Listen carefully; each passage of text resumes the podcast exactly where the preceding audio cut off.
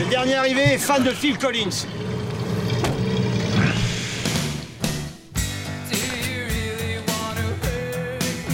Il y a des gens qui n'ont pas réussi parce qu'ils ne sont pas aware. Je vous demande de vous arrêter. Je vous demande de vous arrêter. Je veux pas raser. Cette moustache, c'est justement ce qui me donne la force d'aller travailler tous les matins. Mais voilà, mais c'était sûr en fait. C'était sûr.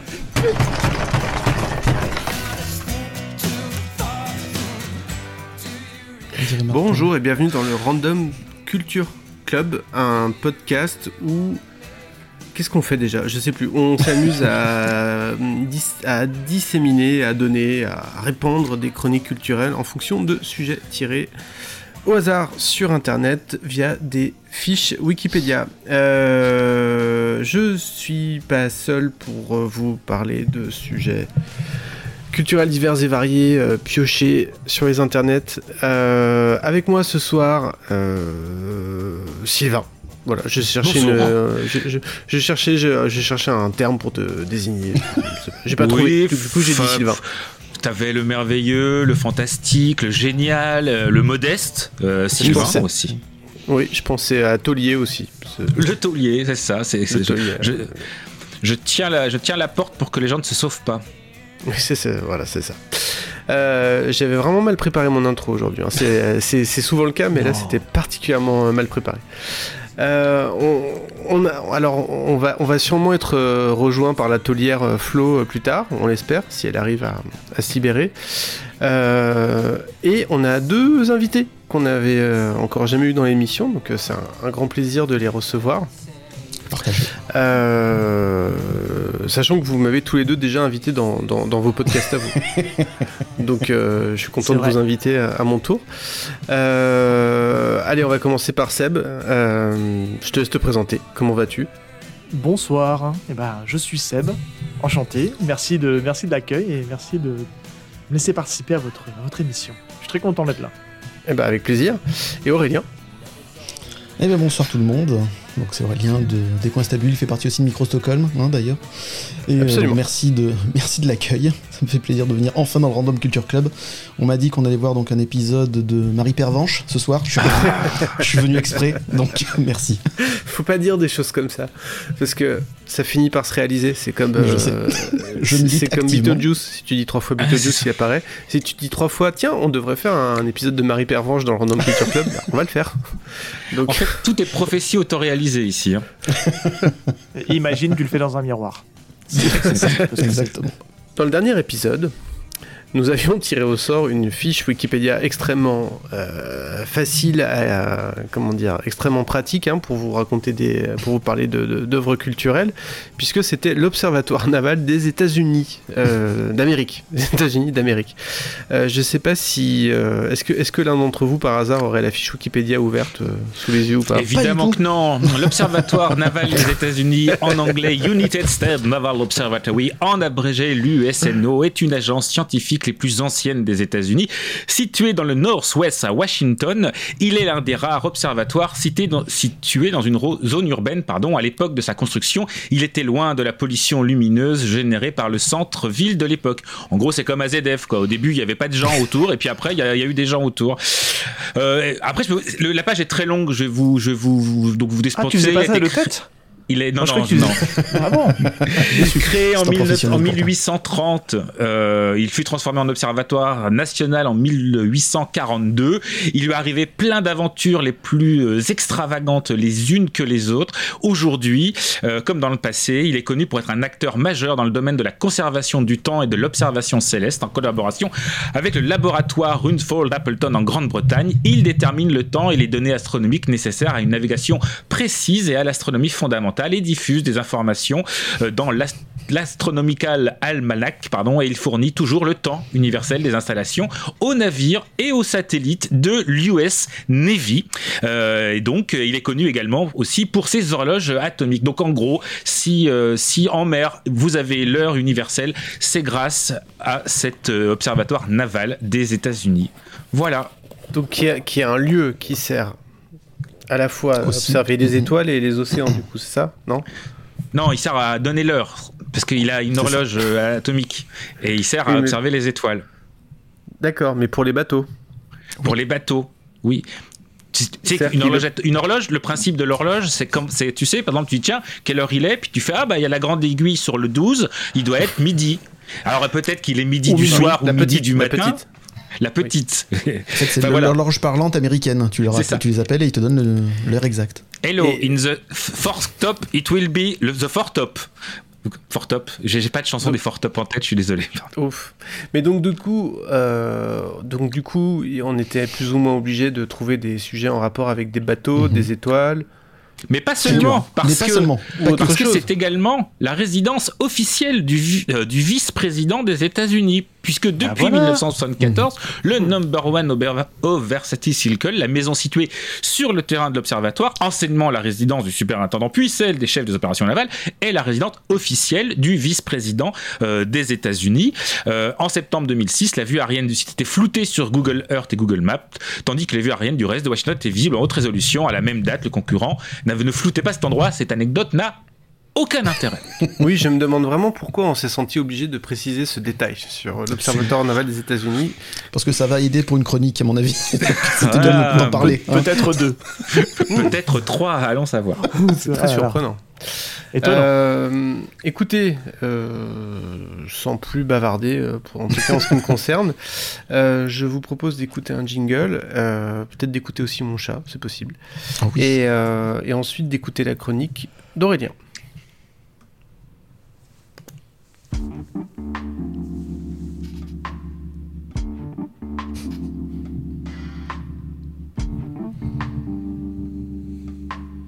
Une fois n'est pas tout à fait coutume, avant de vous faire connaître ce dossier, permettez-moi de l'ouvrir à l'avant-dernière page.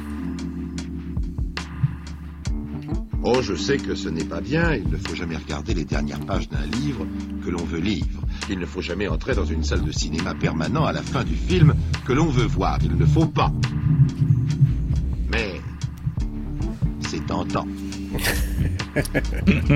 Alors faisons-le. Une fois n'est pas coutume. Merci Pierre. On, on est des oufs.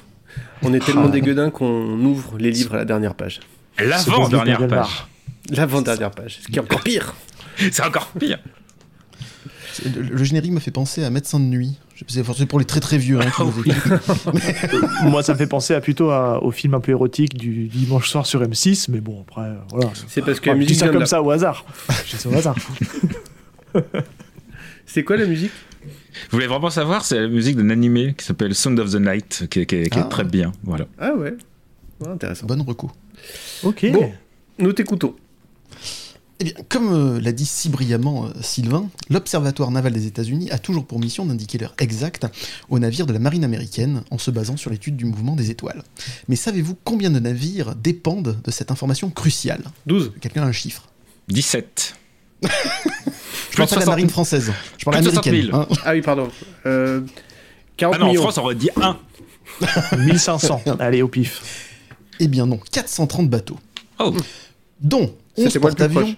Ah oui, c'est toi qui ouais. dont, euh, 50 donc j'ai dit, dont, dont 11 porte-avions, 52 sous-marins nucléaires d'attaque, à ne pas confondre avec les 14 sous-marins nucléaires lanceurs d'engins, oui, je me la pète un peu, sans oublier 22, de- 22 croiseurs, 63 destroyers, 15 frégates, et j'en passe, pour un tonnage global de 3 milliards de tonnes. Et vu que je sens que je vous passionne, mais oui, ne niez pas, je, je vous vois, vous êtes passionné. J'ai d'autres chiffres concernant la Navy. C'est aussi 347 000 marins, 100 000 réservistes, 280 000 civils travaillant pour elle. C'est un budget annuel colossal de 180 milliards de dollars. Et c'est un taux de transmission de MST bien supérieur à la moyenne des States. et oui, une femme dans chaque port, un port dans, dans chaque com. Euh, mais bref, revenons-en à nos petits bateaux. Euh, sur 430 bâtiments, la Navy a vu disparaître une classe de navires pourtant mythique. Le cuirassé, véritable forteresse des mers qui fut le fer de lance des Alliés durant la Seconde Guerre mondiale, bombardant les bunkers allemands euh, du mur de l'Atlantique et détruisant la marine japonaise dans le Pacifique. Et j'aimerais vous parler d'un cuirassé en particulier. L'USS Missouri, surnommé Big Mo, Mo étant l'abréviation de l'état du Missouri, ce qui donne en français le gros mot. Oui, il en faut peu pour, me- pour me distraire. Euh, ce bâtiment de 58 000 tonnes, euh, pouvant accueillir un équipage de 3000 personnes, marqua à jamais l'histoire de l'humanité, car c'est sur son pont que les Japonais signèrent leur édition le 2 septembre 1945, mettant de fait fin à la Seconde Guerre mondiale. Mais si j'ai envie de parler ce soir de l'USS Missouri, c'est aussi parce qu'il a eu droit à un film culte. Je dirais même plus un documentaire, tellement les faits qui sont relatés sont proches de la réalité. Bon, c'est surtout parce que c'est un film qui trône fièrement sur le podium de mes plaisirs coupables, aux côtés du gendarme et des extraterrestres, et de la soupe aux choux. Et je veux bien sûr, évidemment, vous parler de Piège en haute mer, ou Cuirassé en péril pour nos amis québécois, salut Alexis, oui je pose des messages maintenant aussi perso, euh, ou encore La croisière d'Aya- la croisière d'Ayard s'amuse, on en parlera un peu plus tard. Film d'action de 103 minutes sorti en France en 1993, réalisé par Andrew Davis, qui réalisa aussi Nico déjà avec Steven Seagal, Le Fugitif avec Harrison Ford, Poursuite avec Kenny Reeves et Morgan Freeman, et Coast Guard avec Kevin Costner et Ashton Kutcher. Oui, c'est pas facile à dire, hein. Ashton Kutcher. C'est- Film au budget de 35 millions de dollars qui en rapporta plus de 156 millions. On peut dire que c'est un carton. Euh, il a eu droit à deux nominations aux Oscars pour meilleur montage sonore et meilleur son. Faible reconnaissance car certains membres du casting auraient largement mérité de recevoir cette statuette en or pour leur incroyable interprétation. Mais nous y reviendrons aussi un tout petit peu plus tard. Mais de quoi parle Piège en haute mer? D'un bateau. Alors que hein, pardon? D'un bateau. Ah oui, tout à fait. Un piège à loup qui est lancé dans l'eau. Vous vous rapprochez, vous rapprochez. Alors que l'USS Missouri fait son dernier voyage de Pearl Harbor vers la Californie pour y être désarmé mais après 50 années de bons et loyaux services, le commandant en second Krill, joué par le fou furieux Gary Busey, L'arme fatale, Point Break, Predator 2, Le doublé drogué, ici par- Gary Busier.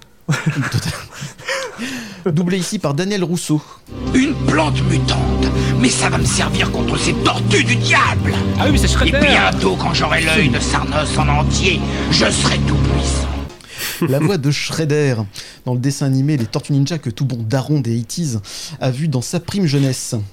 Donc, Krill donc, organise l'anniversaire surprise du Pacha, sosie officiel de la Nielsen, sans prévenir qui que ce soit au mépris des règles les plus élémentaires de sécurité sur un engin très lourdement armé. Ayant un sens aigu de la fête, il fait monter à bord un traiteur, un groupe de rock mené par Philippe Manœuvre. Lui aussi, je sais pas ce qu'il fout là. Interprété ici par Tommy Lee Jones, euh, Le Fugitif, Men in Black, JFK, Blown Away, Space Cowboy et dernièrement Catastra. Hum, Pardon, Ad Astra, je, je plante tout le temps. L'acteur qui a souri pour la dernière fois en 1985 alors qu'il marchait sur un Lego pied. Hein, C'est ce qui est marqué sur sa fiche Wikipédia, donc je, je vous indique pêle-mêle. Doublé ici par le merveilleux Gérard Rinaldi, le comédien culte de la troupe des Charlots, mais aussi un immense chanteur qui interpréta entre autres ce monument de la chanson française. Martin.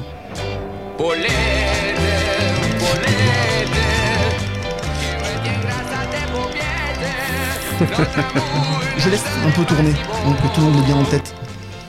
Ça fait une semaine que je l'ai. celle-là. Et le, et- et- et le merveilleux, le merveilleux, enfin, à moins que t'en parles après, le merveilleux Marc dans Marc et Sophie quand même, hein. Absolument, aussi. Les fondamentaux. Ça- Et il y aura peut-être d'ailleurs une émission spéciale Random Culture Club, Marc et Sophie, on sait Va jamais. savoir. On est prêt à tout. Mais je m'égare. Revenons-en au film. Euh, en plus des serveurs, du dîner et du groupe de rock, il manquait la cerise sur le gâteau, la touche féminine indispensable à la réussite d'un bon gros film de bourrin. Je veux bien évidemment parler de la stripteaseuse Jordan Tate, alias mi-juillet 1989, jouée ici par Erika Eleniak, qui a un petit rôle dans E.T. et qui a joué deux saisons dans Alerte à Malibu. On l'a surtout retenu pour ça, certainement. Déesse de mes nuits adolescente aussi fiévreuse que solitaire. Les draps encore s'en souviennent. Euh, bon, fun fact, Erika Eleniak a vraiment été Miss Playboy en juillet 1989 et son personnage a été imposé par Steven Seagal pour apporter un peu d'humour au film. Oui, C'est vrai on que te croit Steven. De l'humour, oui. c'est vrai qu'on rigole bien avec elle. Non, mais il est drôle dans le film Steven Seagal. C'est peut-être un des rares films où il sourit. hein. Je- Il faut le dire. Hein. C'est quand de il l'humour avec un, avec un bonnet H. Exactement. Ouais. Alors que les cuisines s'affairent à la préparation d'une bonne bouillabaisse, plat préféré de l'équipage et du commandant, dont je vous donne la recette immédiatement, Pour faire une bonne bouillabaisse, il faut se lever de bon matin, préparer le pastis et sans cesse, raconter des blagues avec les mains. Les courageux prennent leur canne et vont eux-mêmes la pêcher. je mettrai Mais le évidemment la fiche de la bouillabaisse sur le, les réseaux au sociaux. Culture Club. Oui, Mm. tout à fait. Et j'avoue avoir réussi à placer les Charlots et Fernandel, je suis à fond. Random quand tu nous tiens. Exactement.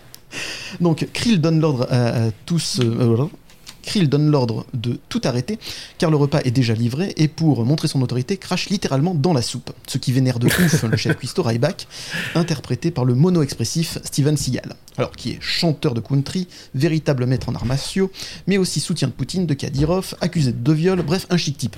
non, une sombre merde. Euh, où en étais-je? Ah oui, Ah bah, de toute façon, euh, si euh, comment il s'appelle, si Depardieu avait fait du judo, on l'appellerait le Steven Seagal le français, hein, mais bon, bref. Euh, où en étais-je? Ah oui, donc Seagal colle alors un pain magistral à Gary Buzet qui fait trois tours dans son slip et se voit arrêté et enfermé dans les frigos le temps de la fête. Fête durant laquelle la quasi-totalité de l'équipage est regroupée dans une pièce faisant la taille de la salle des fêtes de Cucuron. Je le rappelle, 3000 personnes. Allez, même en sous-effectif, on est à 1800 bonhommes. Pour la crédibilité, on repassera. C'était le seul problème de crédibilité dans le film. Oui, on va peut-être pas faire toute la liste non plus parce qu'on aurait passé pour 3 heures. Euh, la fête donc se déroule à merveille. Le commandant en second se travlote. Gary Buzet, quoi. Euh, pour aller faire la surprise au grand patron Leslie Nielsen, les musiciens se donnent à fond.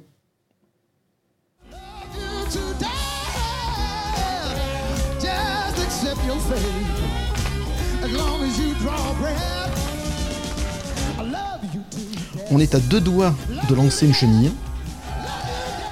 Quand tout à coup, twist de ouf, la trentaine de serveurs, musiciens ainsi que Philippe Manœuvre, qui est en fait William Stranix, ancien des CIA, sortent leurs flingues, maîtrisent les 3000 militaires sur place, ils sont 30, il y en a 3000, bon, encore crédibilité, et les enferment tous à l'avant du navire. Tous, non, car il reste Une mouche dans le lait, mon cher Hans. Un petit rouage qui grippe. Un emmerdeur. En la personne du, du cuistot qui arrive à se sortir du congélo et qui va mettre à mal tout le plan si bien ficelé de Stranix et Krill, c'est-à-dire récupérer les bombes nucléaires du vaisseau, les transborder dans un sous-marin volé et les vendre sur le marché noir.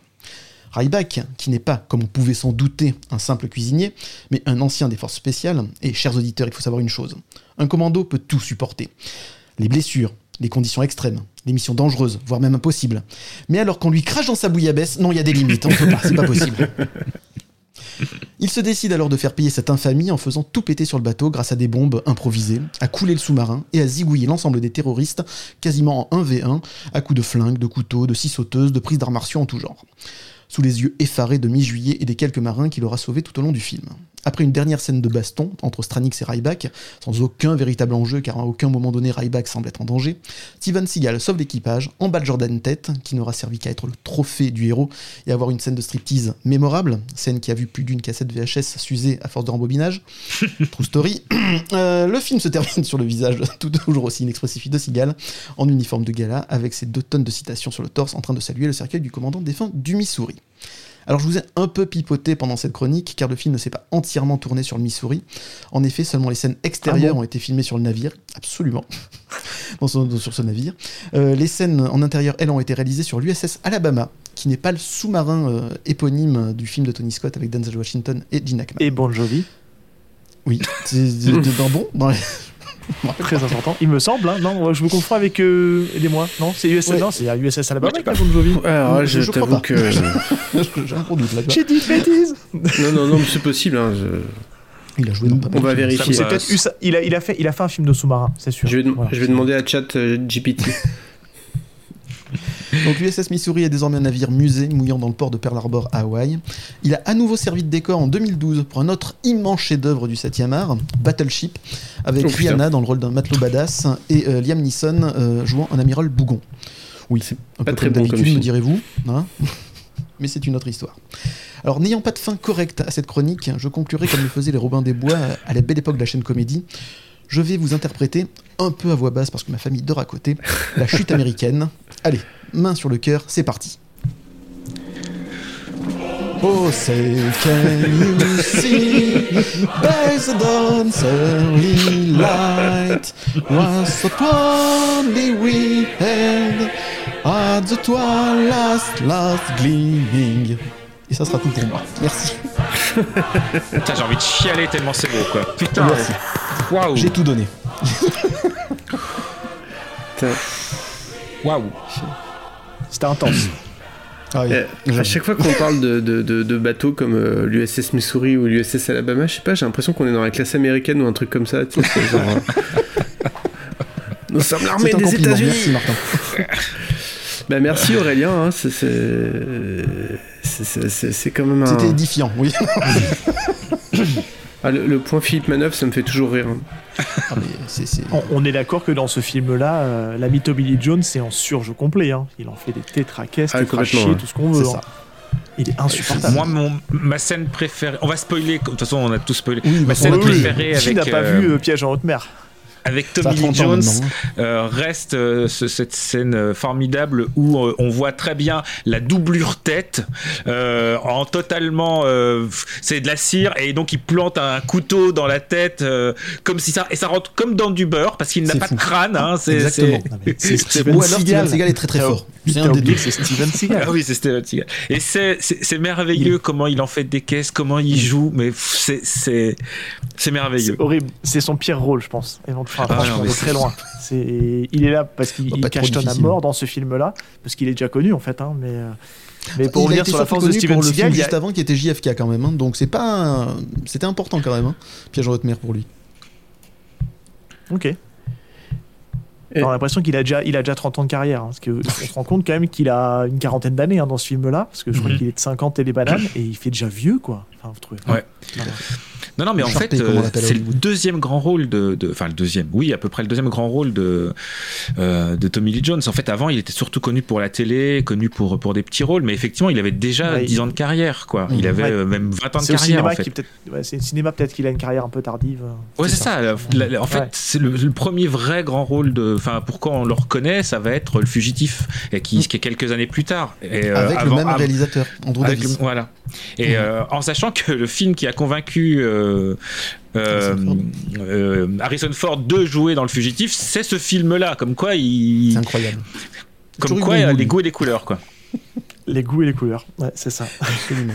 Non, mais on l'a- on l'avait vu avant quand même, Tommy Lee Jones. Dans Oui, JFK. mais c'est ce qu'on dit dans JFK. Mais c'est, Oui. que sa carrière explose vraiment à partir de ce moment-là. C'est celui qui va lui, à fait. lui donner un, donner un, un plus grand aura, quoi.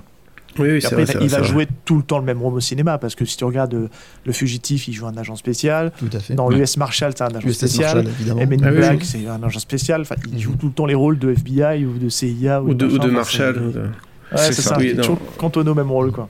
C'est un peu triste. Bah, après, c'est comme Steven Seagal qui jouera Steven Seagal dans tous ses films. Alors, tu sais que c'est euh, c'est le pour Steven Seagal, c'est son premier gros succès et qui fait Mm. que il a explosé le box office avec ce avec ce Clairement. avec ses, avec ses entrées et puis cela, ça lui a fait vraiment péter un boulard. Il est Mhm. devenu euh, Enfin, il, est devenu le mec insupportable juste après ce film-là, parce qu'on voit encore qu'il a encore un peu dans ce film-là cette naïveté un peu de jeu, parce qu'il est souriant, on sent qu'il veut se donner à fond, et c'est après qu'il va avoir ce personnage un petit peu très monolithique. euh, C'est, je suis Steven Seagal, j'ai plus besoin de jouer pour montrer que je suis un bon acteur, et, et il va plus toucher terre, quoi. C'est ça. D'ailleurs, il y a eu une suite aussi à Piège en haute mer. hein. Il y a eu euh, Piège à grande Alors, vitesse. hein. Aussi un je dois grand, vous faire grand un petit, euh, je dois vous faire un petit, euh, un petit truc. Moi, je préfère Piège à grande vitesse à Piège en haute mer, mais de très loin, mais vraiment. Je trouve que en fait, Piège en haute mer a des gros soucis de rythme pour un film d'action. Mhm. Il se passe pas grand chose Oui. en fait. Ça parle C'est ce que- énormément. Et C'est ce que j'allais dire, que- ouais. Ouais, il y a beaucoup de blabla. Et alors, il y en a plein qui vont dire que Piège à grande vitesse, c'est un nanar. Moi, au contraire, je trouve pas. Parce qu'en fait, euh, il y a un côté aussi très nanar à Piège, à piège en haute mer. Parce qu'en fait, euh, on, me dit- on me ressort souvent, oui, euh, il fait des bombes avec du mire-vaisselle et compagnie. Sauf qu'en fait, ce qui rend nanar la scène, cette fameuse scène où il fabrique sa bombe un peu artisanale avec des produits, de l'alcool et compagnie, c'est qu'en fait, il décrit tout ce qu'il est en train de faire.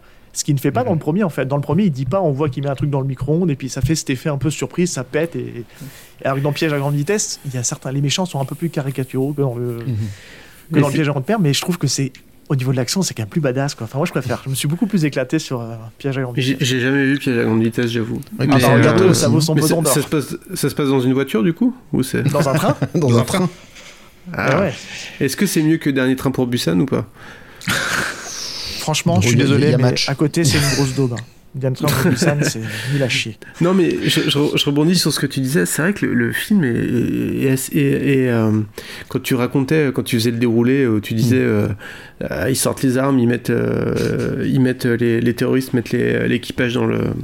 Je sais À plus où, euh, bref, au, Mm. au fer, parce que j'ai pas eu le temps de le revoir du coup. Mais genre, on en est déjà à une heure de film quoi. Oui, oui, Oui. Mais T'as bien eu C'est- le temps de poser les personnages, de faire monter Le la sauce, très vite, etc. Mais il va très vite, En mais à la fois, va t'as, une- s- t'as un côté un peu lent quand même, malgré tout. Quoi. C'est... Mm. c'est c'est surtout que, en fait, t'as- pas d'enjeu. Enfin, c'est ça. le truc le plus rigolo, c'est le début. Euh, quand ils, quand euh, quand les méchants arrivent dans le frigo pour, le- ils le trouvent pas parce qu'en fait il y a une trappe au-dessus. Mais on fait, mais pourquoi il a pas pris la trappe pour se Exactement. partir depuis le départ? Et en fait, c'est ça tout le film à chaque fois. C'est pourquoi il fait ça alors qu'il aurait pu faire ça depuis le départ? Il le fait genre 30 secondes avant. Après, ça n'a aucun sens. Il y a rien n'a de sens. C'est merveilleux. Les méchants, comme tu l'as dit, ils sont 30 pour 3000. Mais pourquoi pas? Il y a, il y a- il y a un moment, les méchants, mais c'est pas des acteurs. Ils ont pris des gens qui passaient par là. C'est pas possible. À un moment, même ils savent même pas tenir un pistolet. C'est fou. On, on leur dit, ah, il y a un mec qui vient de buter deux mecs dans la cuisine. Ils font, ah bah tiens, euh, Jean-Pierre, euh, tiens, t'as l'air, t'as pas l'air le couteau Ouais, le plus aiguisé du, du tiroir. Va voir si tu peux pas l'arrêter. Non. C'est un retraité, littéralement, littéralement le mec qui va dans la cuisine, c'est un retraité. Il y a un mec, Mais on a oui. l'impression qu'il a 70 ans, quoi. C'est fou, c'est ça tout le temps. Et du coup, ils trouvent une solution. Ils disent Ah, bah, ce qu'on a qu'à faire, c'est que pour le menacer, on va tuer tout le monde. On va faire monter l'eau. Comme ça, on va tuer les 3000, pe- Oui, les alors que 3000 des coups de personnes. flingue, ça aurait été tellement plus rapide. 3000 personnes qui sont symbolisées par donc 110, enfin 110, par 15 personnes. hein. Au fur et à Budget. mesure des plans, il y a de moins en Le moins budget. de fi- budget figurant. quoi. Euh, C'est bien simple. auraient- Le film ferait 10 minutes de plus à la fin. À la fin du bateau, il y avait deux, gens qui- deux personnes qui sortaient, c'est tout. Quoi. D'ailleurs, dans une des chroniques, j'ai vu que euh, Steven Seagal tuait deux fois la même personne. Oui, mais ça m'étonne pas. Il n'y avait pas assez de figurants, il a tué deux fois la même Mais personne. le film était assez cher pourtant en plus. Hein. Ah bah 35 millions. Ah, mais 35 il y a du millions, c'est parce qu'en fait, beaucoup, euh, dans les explosions, on a là, c'est c'est pas du CGI, oui. on a l'impression que c'est vraiment Ah oui, des oui. maquettes complétées, tout ça. Donc ça, il y a, il y a Oui. un côté très, euh, très euh, effet un peu à la dure, où on a vraiment cette impression qu'il vieillit assez bien dans le temps, je trouve, malgré tout.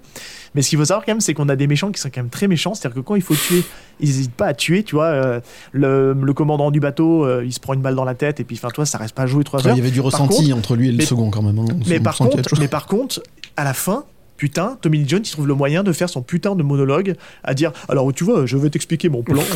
J'ai décidé donc de faire ceci. Il la en joue. Il a le flingue en face de lui. Il peut mettre une balle à la tête à, à, à Ouais. Seagal. Non, non. Assis-toi, je t'en prie, on va discuter un petit peu avant de. Mais c'était vraiment l'époque. Hein.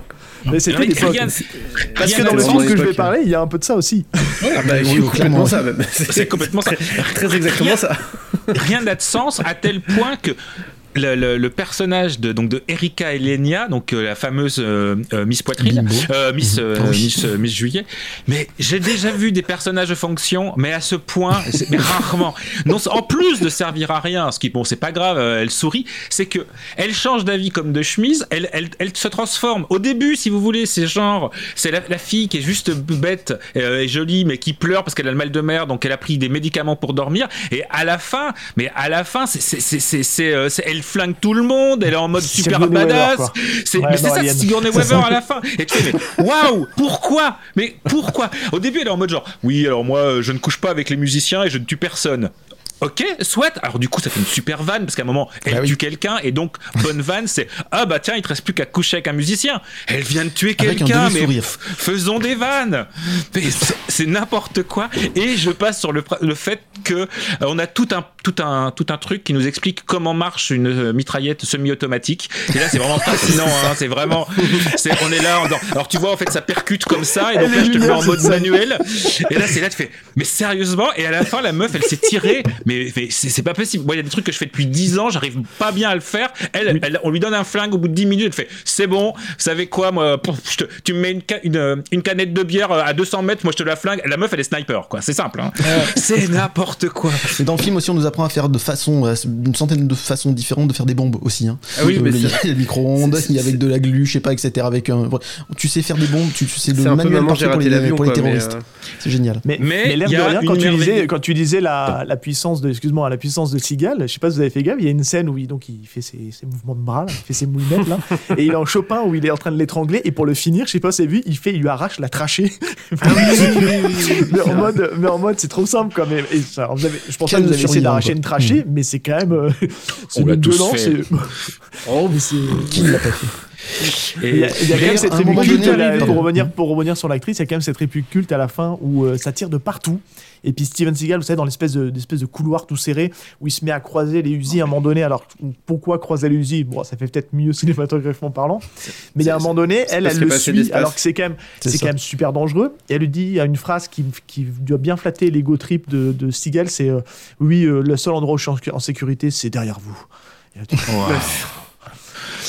pas de l'amour, y a- ça. Et il y a quand même quand- dans les points positifs, il y a une merveilleuse scène de bagarre dans une cuisine et on le sait tous. euh, c'est, voilà, les disques de Noël, c'est bien. Les scènes de bagarre dans les cuisines, c'est bien.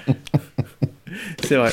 Un petit bonus, si vous regardez bien, à un moment donné, il y a le sosie d'Alain Chabat jeune. Je vous retrouverai l'image s'il faut, mais un des méchants, c'est le sosie d'Alain Chabat Je jeune. trouve que c'est vraiment Alain Chabat. hein, C'est peut-être lui, tout à fait exactement. jeune Carrière américaine. 1995. 13, 93. Bon bah merci en tout cas Aurélien, merci beaucoup pour euh, cette petite Madeleine de Proust, ça fait toujours plaisir. Euh, je regrette de ne pas avoir eu le temps de le revoir euh, pour l'émission, euh, je suis resté sur mes souvenirs, du coup j'ai pas eu le temps de le revoir, c'est dommage. Euh, je l'ai revu il n'y a pas si longtemps que ça. Mhm. Et je peux pas le revoir trop souvent non plus. Faut pas gâcher. J'ai une vie quand même. Ça devient un peu difficile. Euh, je pense qu'on va écouter Sylvain après. D'ailleurs, il lève le bras et il se désigne. Donc je pense que ça veut dire qu'il veut passer. Euh, Mais à d'abord moi, un jingle. non, d'abord un jingle. Enfin. Et puis tu verras que la vie ici est quand même plus confortable, sur tous les plans. Oui, mais j'en ai un peu assez de ces hivers qui n'en finissent pas. Ce que je préfère ici, c'est l'été indien. Mais je me sens si fatigué. On ira. J'ai l'impression que, que je ne reverrai jamais la France. Tais-toi. Relaxe-toi. Evelyne est soucieuse. La santé d'Émile est plus que préoccupante. Elle ne lui a rien dit, mais les médecins sont inquiets. Un cancer du foie, c'est grave. Oh, mais non. Faudrait-il prévenir Émile du sérieux de son état? Mais l'on doute. Il n'est pas du genre à lutter, à s'accrocher. Il pourrait très bien renoncer et se laisser glisser. Alors elle fait face, garde un visage serein, parle de l'avenir, des beaux jours qui vont revenir, comme si de rien n'était. Comme si de rien n'était. Comment, comment mieux démarrer ma chronique que On par dirait un générateur de- aléatoire de phrases. Baiser, on dirait un peu ça. Euh, on, on va parler, euh, on va parler de quoi? On va parler d'un disque en fait, on- et on va prendre des chemins extrêmement détournés pour parler de ce disque. Parce que j'adore ça. On va commencer par parler d'un disque. Ce disque, c'est pas du tout un disque de Bertrand Burgala. C'est pour ça qu'on va commencer par parler de Bertrand Burgala. Bertrand Burgala, Bertrand Jean Albert Louis Burgala, né en 1963, euh, dont le premier album sort seulement en 2000, euh, The Sound of Music, avec 3 S à sound et 3 M à musique, euh, 10 instrumentaux, 15 titres chantés. Avant ça, il avait fait beaucoup de, de, de, originales. Il était notamment le producteur et l'arrangeur des chansons euh, des Nuits Fauves euh, de Cyril Collard en 92. En 95, il fonde son label euh, Tricatel, le nom de l'industriel, d'après d'après le nom de l'industriel Jacques Tricatel, le PDG de, de- exactement de, de Ah ouais. nourriture industrielle, qui était une caricature de Jacques Borel à l'époque. Jacques Borel qui a inventé le, le resto, le restaurant, comme on appelait ça, c'est-à-dire le restaurant au-dessus de l'autoroute. euh, L'aile au la cuisse, musique de Vladimir Cosma. avoir. Pardon, j'aimerais tellement avoir un son euh, J'irai au resto-route. Pour cette route. Euh, Vladimir Kosma, donc pour la musique de la, la cuisse. Il va ensuite travailler plutôt en mode producteur, arrangeur, etc. Notamment donc pour son label Tricatel. Euh, il va faire le fameux disque Valérie Lemercier chante, avec évidemment Goutte mes frites, avec euh, comme beaucoup de messieurs en 96, avec Divine Comedy. Franchement, une chanteuse qui chante un duo avec Divine Comedy, c'est bon, respect. Enfin après, tu peux arrêter la carrière de chanteuse. Ce qu'a fait Valérie Merci, Lemercier. La musique de quadrille et il a aussi collaboré avec April March que vous connaissez sans doute notamment pour Bad, Habit qui est la version de, Laisse tomber les filles que vous entendez 15 fois dans Kill Bill euh, qui est très connu pour ça. En, entre temps, il, fait quelques morceaux quand même, par-ci pour par-là. Il fait notamment une reprise de Sexy Boy de Nicolas Godin et euh, Jean-Benoît Dunkel, c'est-à-dire R. Et il fait aussi une reprise d'une chanson qui a été écrite par Jean- Jean-Loup Dabadi et une autre personne.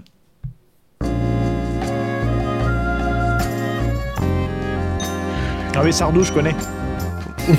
Et non, c'est un autre Michel, mais t'étais pas loin. Stockholm Polnareff. Michel Polnareff, en 1999, sur euh, A Tribute to Polnareff. Il reprend cette version euh, un petit peu, un petit peu lounge, un petit peu euh, hmm, sympatoche de Holidays, donc de, de, Michel Polnareff.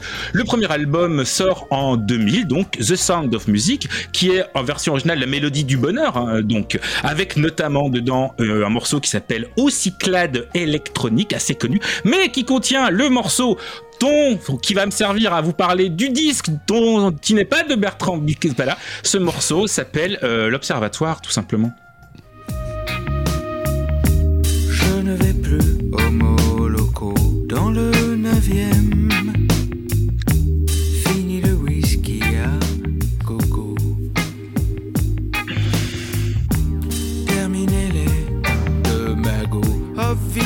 and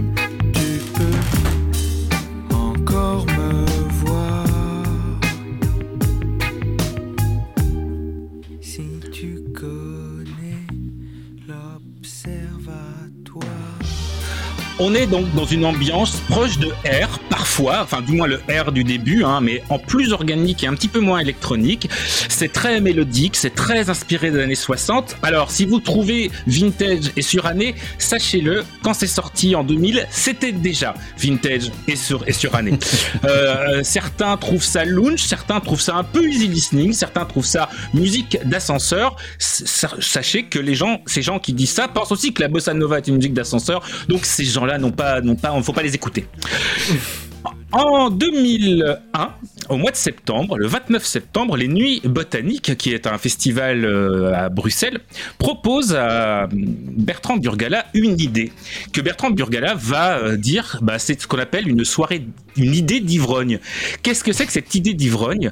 Bah, C'est de dire, bah, tiens, on va faire un plateau, tu vas faire des chansons avec ton groupe, l'AS Dragon, AS Dragon qui était le backing band donc de Bertrand Burgala, où dedans on va retrouver Peter Von Paul, David Fargon, euh, Michel Garçon, euh, euh, euh, Fred Jiménez, qui sera ensuite extrêmement fidèle à Jean-Louis Murat sur toutes ses tournées, mais c'est un autre sujet, nous y reviendrons. L'idée qu'a le- les botaniques, c'est quoi? C'est de dire, on va te commander une soirée Alain Chamfort. Et là, c'est quoi? Quel est, le, quel est le rapport entre Alain Chamfort et Bertrand Burgala? Bah, En fait, euh, ils se disent, bah non, il y a un petit truc, entre vous, ça peut marcher. Alain Chamfort, à l'époque, il est en tournée, double panneau avec Stéphane Nind, qui il vient de sortir l'album 9, avec dessus L'ennemi dans la glace ou Clara veut la lune. Euh, sauf que en fait, certes, il a des singles qui passent un peu à la radio, mais ils vont pas trop des caisses, quoi. Donc du coup, ils vont faire euh, une tournée, enfin ils vont faire un concert exceptionnel le 29 septembre en, en, en- en Belgique, et évidemment. L'idée est de reprendre des chansons de Chamfort et des chansons de Burgala. Et donc, on va avoir Alain Chamfort qui va chanter L'Observatoire. Je ne vais plus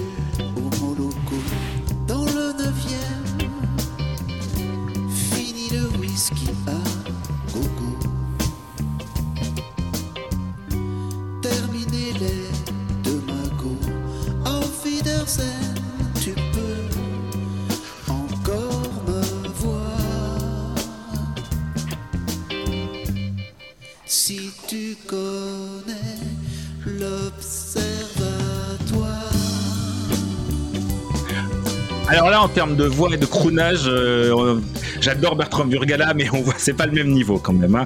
Euh, L'idée était de partir du best-of d'Alain Chamfort, donc des chansons un peu connues de tout le monde et du public, et d'apporter par Bertrand Burgala avec euh, l'AS Dragon euh, bah, autre chose, l'emmener sur un autre un autre courant, donc un courant beaucoup plus moderne entre guillemets, c'est-à-dire un, son des années des années 2000 tel qu'on l'entendait à l'époque.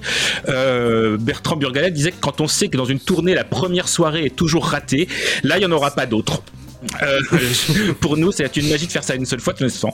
Visiblement, enchantés par l'expérience, ils vont remettre euh, la, ils vont remettre le couvert parce qu'en 2002, la de la musique donne carte blanche à Bertrand Burgala et Bertrand Burgala, il va dire bah puisque j'avais pris beaucoup de plaisir à Bruxelles, je vais recommencer et donc euh, ils vont recommencer le 19 et 20 février à 2002 à, reprendre des chansons de Chamfort avec en backing band Bertrand Bertrand Burgala et euh, la S-Dragon. Et on aura aussi droit à des chansons de Chamfort reprises tout seul par euh, Alain, euh, par Bertrand Burgala.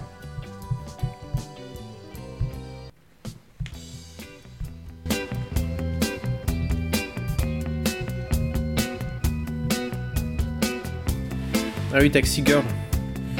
Chercher le garçon, non?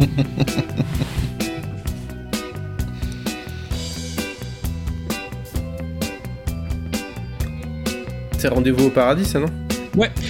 Sauf que Rendez-vous au paradis s'appelle Paradis parce qu'il y a une autre chanson de Alain Chamfort qui s'appelle Rendez-vous et les gens confondent toujours les deux chansons, mais celle-ci c'est Paradis. Oui, bon, et oh, hein, bon. Ah bah on est précis, on n'est pas précis, on est un podcast, nom de nom. De professionnels. Exactement. Podcast.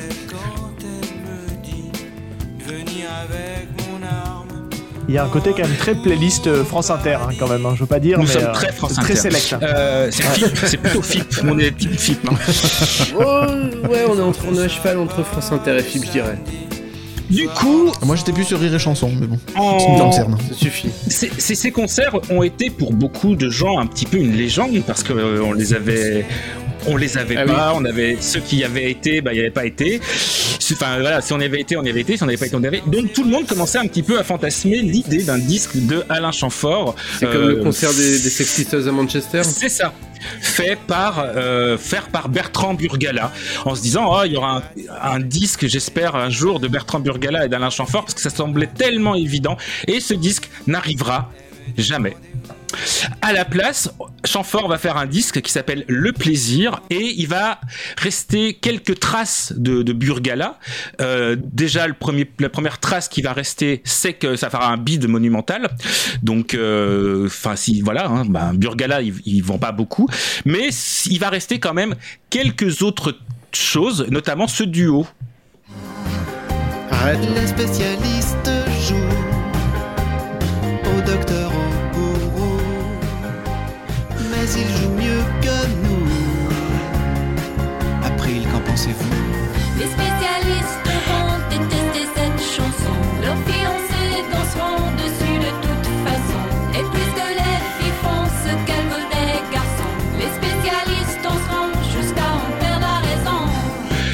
Toujours un texte du flamboyant, du formidable Jacques Duval et la fameuse April, qu'en pensez-vous? Évidemment, c'est April Marche. Donc on se dit ah, il y a un petit lien peut-être avec euh, April Marche, Tricatel, on en a parlé tout à l'heure, et ce disque sur le morceau, sur un autre morceau, euh, on va retrouver la présence de Peter Van Paul à la guitare, et on va aussi trouver un texte d'un artiste très très tricatélien.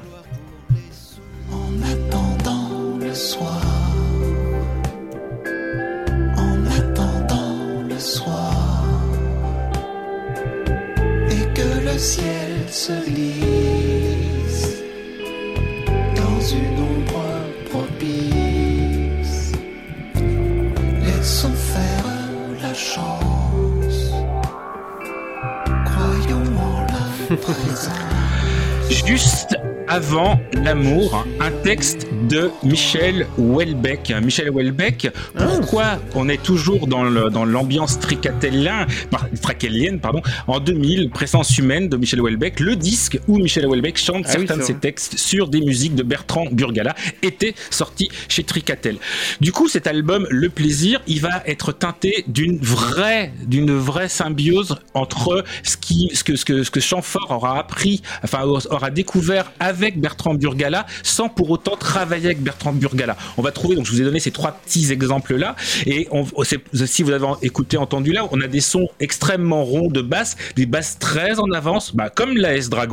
C'est, c'est- en fait, c'est vrai, presque, presque un vrai faux disque de la S-Dragon et de Bertrand Burgala, mais chanté par Alain Chamfort sur des tests de Jacques Duval qui sont toujours formidables, mais y a- on sent vraiment l'inspiration. On sent vraiment que ça, ça, ce disque-là, le plaisir d'Alain Chamfort, sort vient de cette, euh, de ce- cette collaboration avec Bertrand Burgala. Et je trouve que d'avoir euh, deux artistes qui, qui, enfin un artiste qui, Alain Chamfort, il avait rien à prouver à personne, qui euh, se, qui s'inspire de quelqu'un qui est un, un nouveau venu dans la scène, dans la scène française, et que chacun apporte quelque chose à son univers et que du coup ça, ça transforme l'artiste suffisamment pour avoir envie de faire à peu près la même chose avec des guillemets évidemment. Je trouve ça assez intéressant.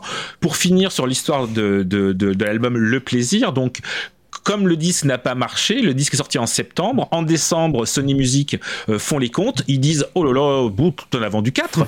Donc, du coup, bah, tu sais quoi? Regarde, Alain, tu prends ton contrat, tu te le mets dans une euh, partie que l'anatomie euh, me décrit, m'interdit de, de dire à l'antenne d'un podcast, à savoir euh, au cul, et euh, tu te casses. Et donc, on lui rend son contrat. Alain Chamfort, il est un petit peu triste, mais du coup, comme il est triste, plutôt que de, de dire euh, de râler, en fait, il a une idée parce qu'il y a une chanson qui est pas mal aussi sur sur sur, euh, sur le disque. Des yeux en technicolore, des yeux comme ceux d'Elisabeth Taylor, des yeux, je vous jure que l'or a des yeux qui brillent comme de l'or, mais ces yeux, aujourd'hui, brumeux. J'ai dit Sony, c'était BMG, hein, pardon. J'ai eu un Ah bah bravo, vérifier. super. Ah bah génial. Et donc, comme il y a ce morceau qui est quand même pas mal, que les gens lui disent ah bah écoute c'est pas mal, il décide de tourner un clip et le clip qui va tourner, en gros bah, c'est le clip de, Bob Dylan, hein, la parodie du, clip de, Bob Dylan, vous savez où il, enlève les, cartons et euh, il va marquer sur ces cartons au fait je me suis fait virer de ma maison de disques, alors euh, du coup euh, je me vais pas me faire un clip parce qu'ils ont plus d'argent pour moi, donc on a tourné le clip en une heure. À propos si vous avez des concerts, des mariages, des communions, des ouvertures d'hypermarché, ça m'intéresse. Si mon dernier album est toujours en vente, c'est idée cadeau. Il s'appelle Le Plaisir. Et moi, je m'appelle Alain Chamfort. À la fin de, du clip, il envoie un message. J'en profite pour passer un message personnel. Je cherche une maison de disque. Je suis gentil, propre, bien élevé. Et j'ai écrit Manu Reva. Et ben oui, c'est vrai qu'il a écrit Manu Reva. Et quelques années plus tard, d'ailleurs, peu de temps après qu'il ait retrouvé une maison de disque, il va faire un concert impromptu dans les jardins du Luxembourg. C'est-à-dire qu'il va, si vous avez déjà été au jardin du Luxembourg, vous savez, il y a une sorte de kiosque à musique. Il va investir le kiosque à musique et il va faire des, des, des, des chansons pour les gens. Et les les, les, musiciens qui l'accompagnent, ils ont à peu près, je pense, entre 30 et 40 ans de moins que lui. Et du coup, il va bah, donc du coup reprendre euh, bah, Manu Reva, mais version bah, comme s'ils étaient jeunes.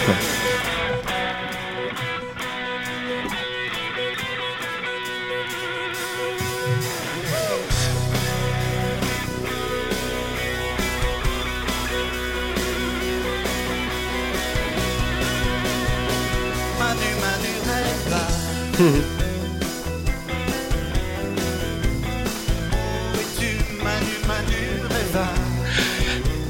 vais pas vous parler de Manu Reva parce que euh, déjà ce serait trop long. Et euh, vous connaissez tous l'histoire, vous connaissez tous l'histoire sur Alain Chamfort euh, qui s'est fait bolosser par Claude François et que du coup il coupe Claude François coupait le- le- le- le- l'électricité pour pas qu'il joue sur scène. Vous connaissez tout ça. Voilà, j'avais juste envie de en partant de l'Observatoire, chanson donc reprise chantée par initialement Bertrand Burgala, reprise par euh, Alain Chamfort. Alors vous allez me dire, mais enfin Sylvain, euh, tu nous avais pas dit que Alain Chamfort, il avait le disque, le concert, il n'était pas disponible. Comment c'est possible que tu l'as? S'agirait-il donc-il d'un bootleg? Alors non, c'est pas un, bootleg, c'est que en 2007 est sortie une intégrale d'Alain Chamfort sur lesquels on trouvait quelques morceaux issus de de ces concerts. Donc Bambou, Rendez-vous, Manureva, Baby Lou, Chasseur d'ivoire, Ce n'est que moi, Trace de toi, Paradis, La fièvre dans le sang et l'Observatoire. Donc petite trace de, ces deux soirs, enfin ces trois soirs de concerts qui, euh, qui sont sortis, euh, qui est sorti et qui aujourd'hui. Alors ne, les cherchez pas sur les internets du monde, c'est limite, c'est c'est introuvable. Euh, et donc voilà. Et donc si vous si vous avez si vous aimez un petit peu la musique euh, pop de qualité, etc. N'hésitez pas à découvrir le plaisir d'Alain Chamfort, qui à mon sens est sans doute son, son dans les années 2000 est sans doute le, son meilleur, en, en tout cas à mon sens. Voilà pour moi. J'espère que j'ai pas fait trop long. Non, non, non, non, non, c'est- jamais trop long quand on parle d'Alain Chamfort. Merci. Euh. J'ai bien aimé dire- quand t'as parlé, euh, quand t'as parlé d'électricité, Alain Chamfort, Claude François. Je me Ah, dis, c'est vrai, Ah oui. vrai, c'est vrai. Il- à un moment donné, il l'a coupé et ça lui est revenu. euh, C'est- vrai que François et, et Alain Chamfort, le courant passait pas trop bien. C'est ça. c'est- joli. Aïe aïe aïe. Mais, mais, mais bon, enfin si, enfin bon bref. Mais euh, ceci dit, euh, tu dis, euh, je vais pas vous raconter toute l'histoire de Alain Chamfort que tout le monde connaît, machin et tout. Alors non, je pense que tout le monde connaît pas. euh, Ah bah, euh, moi le premier, hein. Moi le premier. Peut-être, hein, je- de peut-être que c'est un spécial, euh, peut-être que c'est un spécial foreshadowing ou fusil de Chefkov ou je ne sais pas comment ça s'appelle dans les dans le dans le monde du podcast pour qu'un jour on parle de la de, de, de la de ça.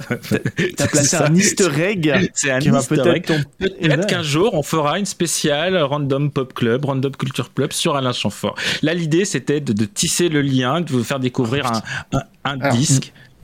Et beau. merci Mais beaucoup pour la que- découverte en tout cas. Ce que je trouve marrant quand même, c'est que t'as fait, t'as fait tout un truc très compliqué, l'observatoire, machin, truc, Ah ouais. pour parler de Manureva, alors que c'est une chanson de bateau. T'aurais pu parler Oui. commencer par là.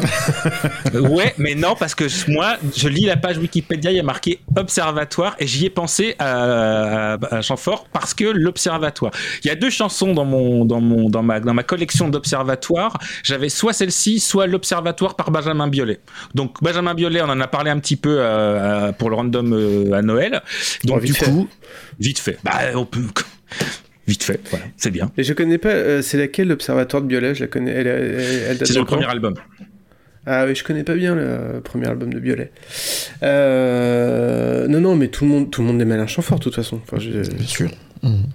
Fièvre dans le sang, Manureva, évidemment, non, non, mais moi c'est mon époque un À peu quand même, François, donc euh, c'est pas comme Sébastien qui est Je trop suis jeune. trop jeune pour ces Ah, mais il est encore là, Alain Chamfort. monsieur. Et attends, il était dans le, il chante sur le dernier album de Toxic Avenger quand même.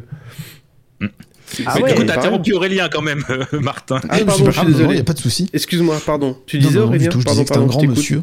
Et euh, j'aime beaucoup aussi euh, Alain Chamfort. Donc euh, Ouais. le- le- la fièvre dans le sang, Manureva, évidemment. C'est, c'est, c'est- Moi, c'est une, c'est une image que je connais depuis tout petit. Il était à la télévision, on l'entendait chanter régulièrement, etc. Et c'est vrai qu'on entend un peu moins désormais, mais euh, c'est, c'est, c'est pas un doudou non plus, mais ça, ça parle, Alain Chamfort. C'est pas, c'est pas n'importe qui. Et merci euh, encore Sylvain d'ailleurs pour la découverte parce qu'il y a plein de musiques que je pendant que tu faisais ta chronique je me suis rajouté dans ma playlist.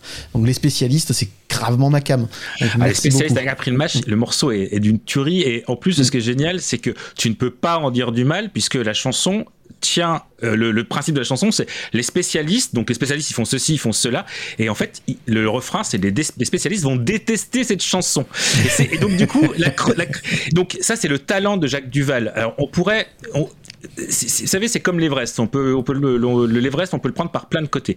Jacques, euh, Alain Chamfort, on pourrait le prendre sur le côté Jacques Duval. Jacques Duval, c'est un auteur de texte qui, qui est, qui est incroyable. C'est-à-dire, il a une écriture euh, à double sens, sans être trop dans le jeu de mots, même si parfois, évidemment, euh, il l'est, hein, puisque, euh, enfin voilà, on est, c'est quand même de la chanson française qui héritée de Gainsbourg. D'ailleurs, Gainsbourg, qui, a travaillé avec Alain Chamfort, Jacques Duval, c'est, pour euh, Manureva avec euh, euh, Euh, j'ai, écouté les infos, j'ai réécrit les paroles, tu jettes le disque. Voilà, c'est ça l'histoire de. Je le fais bien. hein. Mais mais Jacques Duval, c'est un, un, un auteur dans le sens il écrit les textes. Alain Chamfort écrit beaucoup les musiques.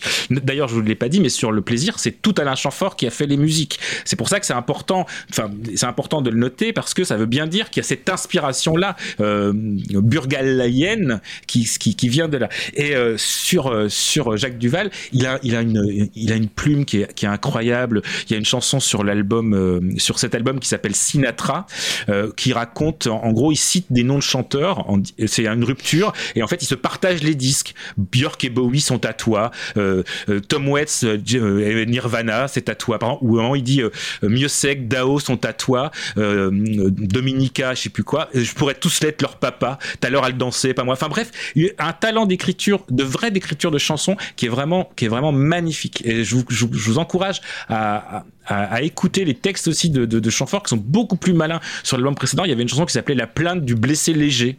Euh, la vie il y a aucune chose euh, en gros il dit euh, moi on m'a on m'a on m'a tout offert j'ai aucun problème dans la vie mais pourtant c'est pas ça va pas fort quoi. C'est la, la complainte d'un privilégié la plainte du blessé léger. C'est tellement choupinou quoi. Très joli Bon, de toute façon, on, on va retrouver toutes ces chansons dans la playlist de l'épisode. Tout à fait. Il va s'en dire et on fera un petit, on fera un petit, on essaiera de faire euh, mettre toutes les toutes les chansons dont on a parlé ce soir. Donc sauf je le suis vraiment content de la foutre en l'air cette playlist avec mes musiques ça va être assez, assez varié, mais c'est tout comme ça, c'est toujours comme ça. C'est toujours comme ça. ça. Euh, en tout cas, euh, en tout cas, non, je connaissais pas l'album, je connais pas très bien euh, Burgala.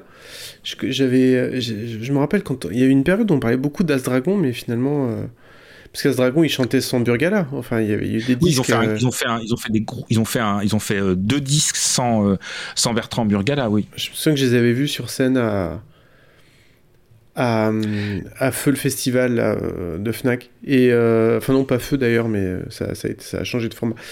Et je- j'étais resté à côté, mais parce que j'étais pas prêt à l'époque.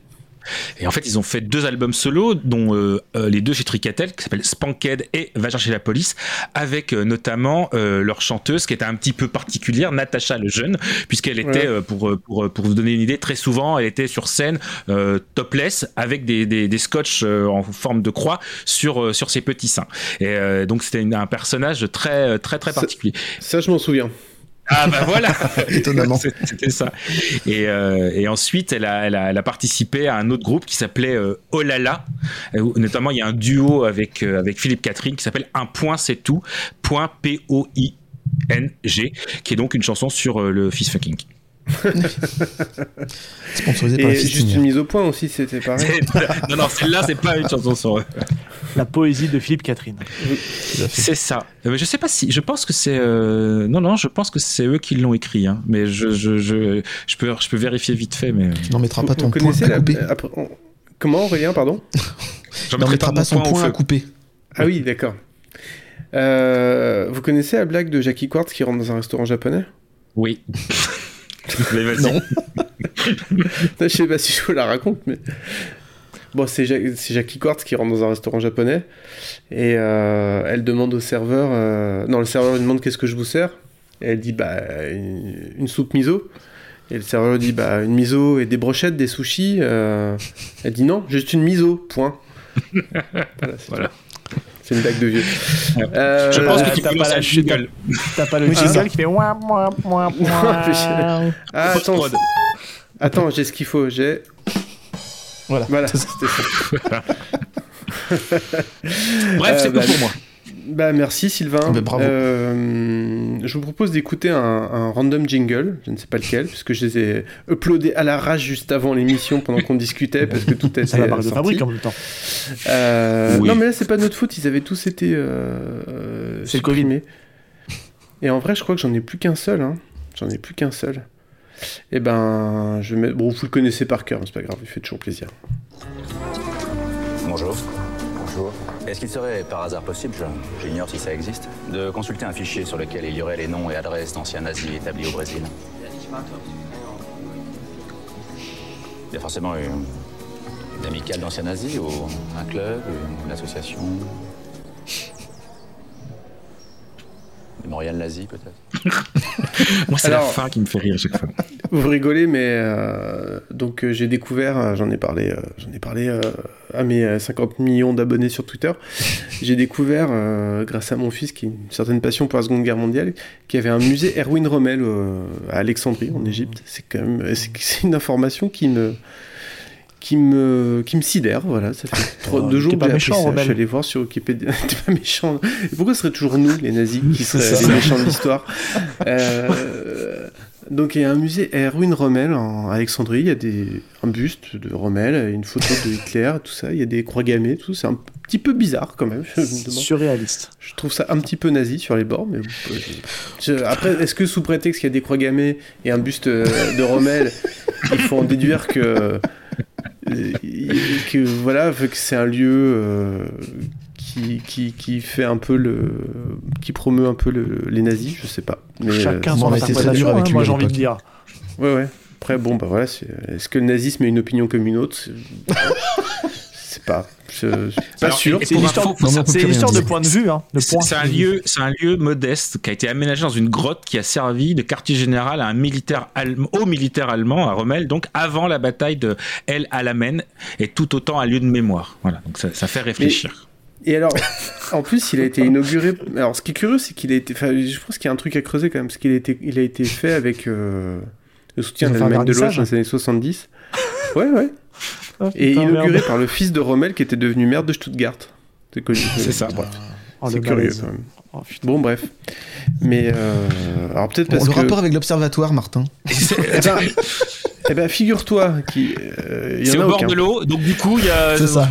Il y a des bateaux. Non, non, mais je. Faut je- l'observer je pour le pas, croire. Je suis sidéré par, je suis sidéré par cette observation, euh, par cette information. Et euh, voilà, donc je vais vous en parler. Euh, je vais faire ma chronique et après on va, on va laisser Seb euh, chroniquer après parce que la mienne, elle est un peu, elle est un peu tristouille. Donc Ah. ça m'embêterait de finir sur un truc un peu. Moi aussi, c'est euh, triste. C'est. euh, Oui. Absolument. On devrait Il y a des descendre aux enfers. Je pense qu'on devrait plus rigoler avec ta chronique qu'avec la mienne, mais euh, on verra. Euh, D'abord, on va, on va écouter un peu de, un petit son introductif qui a un rapport avec ma chronique.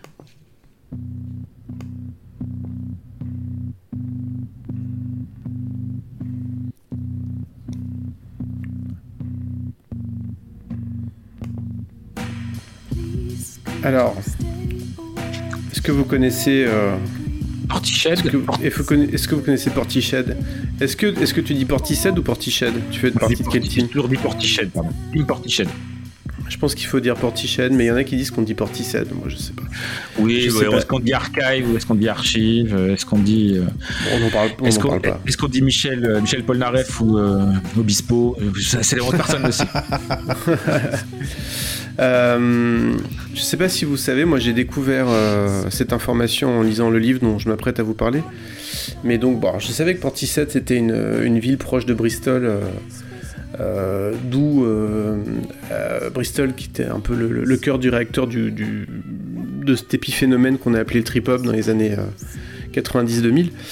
Euh, d'où provient un des membres du groupe Portishead, donc Portishead. Euh, mais Portishead, c'est aussi le nom d'une radio qui diffuse des informations maritimes pour les navigateurs qui sont bah, qui naviguent comme tous les navigateurs. Enfin, à part Firefox, parce que c'est. Euh, je vais, ouais, je vais parler d'un, je vais parler d'un livre que j'ai lu qui s'appelle L'étrange dernier voyage de Donald Crowhurst, euh, qui a été écrit en 1972, si je dis pas de bêtises, euh, par, euh, par deux journalistes qui s'appellent Nicolas Tomalin et Ron Hall. Alors, je vais pas vous dire de, je vais pas vous Que mentir. je tu as lu ou que tu as audio lu? Petite précision. Alors, que j'ai audio lu. Ok. Voilà. Euh, parce que j'ai beaucoup de travail, j'ai pas le temps de lire des livres. Non, mais c'est génial. C'est euh, en fait c'est génial les, les audiobooks. hein. C'est trop bien. Tu- Alors, je l'ai audio lu en anglais au début et j'y arrivais pas, du coup, j'ai réussi à l'audio lire en français par un moyen détourné, mais peu importe. Euh, donc, l'étrange dernier voyage de Donald Crust, The Strange Last Voyage of Donald Crust en anglais avec un accent français. Euh, ça parle de, de l'Odyssée, j'ai envie de dire tragicomique, mais plus tragique que comique quand même, de Donald Crowhurst, euh, qui, est, qui était un qui était un, un espèce de, de navigateur du dimanche qui s'est embarqué dans un tour du monde en solitaire. Alors, comment, comment cette chose-là est arrivée? On est en 1967 ou 68, je crois, 68. Euh, Il y a un navigateur anglais qui s'appelle euh, Sir Francis Chichester, qui réussit à faire le tour du monde en solitaire, euh, en bateau, en voilier hein, évidemment, avec juste une escale en Australie. Et à son retour de, à son retour en Angleterre, il est, il est accueilli en héros. Il y a des grandes, il y a des, des grandes fêtes dans les rues, des parades et tout. Enfin bref, ça devient une, vraie star. Il est anobli par la reine et tout ça, euh, parce que, parce que voilà, c'est une c'est un, accomplissement incroyable d'avoir réussi à faire ce, tour du monde. Euh, et, voilà, ça devient un peu le, Thomas Pesquet anglais de, de 1968, quoi. Mais c'est à peu près c'est ça, hein, c'est à peu près du même, même ordre de grandeur, quoi. À côté de ça, on a un, type qui s'appelle Donald Crowhurst, qui, est, euh, qui est homme d'affaires, euh, qui habite euh, dans une petite ville du sud de l'Angleterre, je me souviens plus où. Euh, et qui euh, et qui a des rêves de grandeur, qui a des rêves de, de- richesse, Euh, donc, comme à l'époque, le podcast n'existait pas.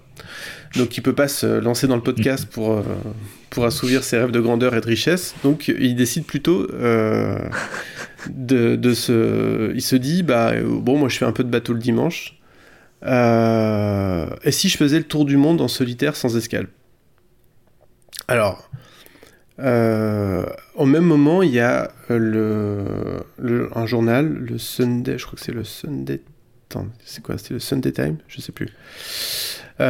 Qui, qui commence à préparer une. à lancer un défi. Euh, c'est de savoir qui serait le. Enfin, qui lance une course autour du monde qui sera la première course en solitaire, sans escale, autour du monde, en bateau. Et lui, ce mec qui n'a, qui, je veux dire, qui, connaît rien, euh, qui connaît rien la, qui connaît rien, enfin, qui connaît un peu comme ça, quoi, mais qui connaît un petit peu le, ce que c'est qui fait, qui fait un peu de bateau le dimanche, vraiment, enfin, il se dit, mais je vais y aller, quoi, j'ai même pas peur, euh, je vais y aller. Et en fait, ce, ce qui est, ce qui est incroyable, c'est que ce type qui ne connaît rien, il va réussir à hum, déjà à convaincre euh, sa femme, euh, enfin à convaincre sa femme de le laisser faire. Alors, on, est, en- on est dans les années 60, euh, le mari est un peu plus. ouais, c'est pas comme maintenant, quoi. Euh, Est-ce que tu dirais que c'était mieux avant? Non, non, j'ai pas dit ça. Euh, bref, il a pas trop demandé l'avis à sa femme. Quand, quand il a voulu euh, faire le tour du monde et euh, laisser sa femme euh, seule avec, euh, avec les, je sais plus combien elle avait d'enfants, 4 je crois. Euh, se débrouiller avec euh, sans revenu pendant, pendant, pendant les longs mois euh, qui étaient prévus pour la traversée. Euh, il, il- il réussit à trouver un sponsor en, en l'embobinant complètement, en lui disant que, euh, enfin, tout, tout au bagou, tout à la conviction. C'était vraiment un mec apparemment qui était, qui était, qui se lançait sans arrêt dans des, dans des projets. En fait, c'est un mec qui démarrait tout le temps des projets, qui avait monté une boîte mais ça marchait pas. Il se lançait, il avait, euh, c'était un espèce de d'inventeur euh, mais qui inventait que des trucs qui foiraient tout le temps. Enfin, c'était le mec qui était tout le temps, qui était apparemment assez attachant et assez agaçant en même temps parce qu'il était tout le temps en train de lancer des nouveaux projets, de d'embarquer des gens dans, à, à le suivre dans ses idées euh, de business complètement improbables, euh, mais où ça se cassait toujours la gueule. Et donc ce mec-là dit, se dit, je vais faire le tour du monde euh, en solitaire sans escale. Malheureusement, il a trouvé des sponsors et des gens pour le suivre euh, pour faire ça. Donc il s'est inscrit à cette course autour du monde qui s'est appelée le, Golden Globe, donc qui était une course qui, a eu lieu que, cette fois-là et qui après a été relancée beaucoup plus tard et on comprendra après pourquoi. pourquoi. Euh, à ne pas confondre avec les Golden Globes aux États-Unis, enfin bref, vous aurez compris. Euh, et, euh, et en fait, il y avait deux, deux défis dans, ce, dans, ce, dans cette course. En fait, le, le- il y avait deux primes. Il y avait une prime pour celui qui finirait le tour du monde en premier, et une, tour, une prime pour celui qui le ferait le plus vite possible. Lui, comme il a tout fait très tard et n'importe comment et qu'il y connaissait rien, il a eu déjà beaucoup de mal à avoir un bateau. Alors, il est allé voir euh, les propriétaires du bateau de, Chichester, dont je vous parlais en début de chronique, pour qu'ils lui prêtent le, bateau. Évidemment, ils n'ont pas voulu, parce que dit bah non, tu connais rien, tu, mec, t'es un navigateur du dimanche, on va pas te prêter notre, euh, le bateau de Chichester, qui s'appelait euh, d'ailleurs, qui, qui a un nom assez curieux, parce que The Gypsy Moss Force, donc la, la, mouche gitane numéro 4, je sais pas, la, mythe gitane numéro 4, je sais pas pourquoi. Bref. Euh, et donc il a voulu se faire construire son bateau, euh, se faire construire son bateau.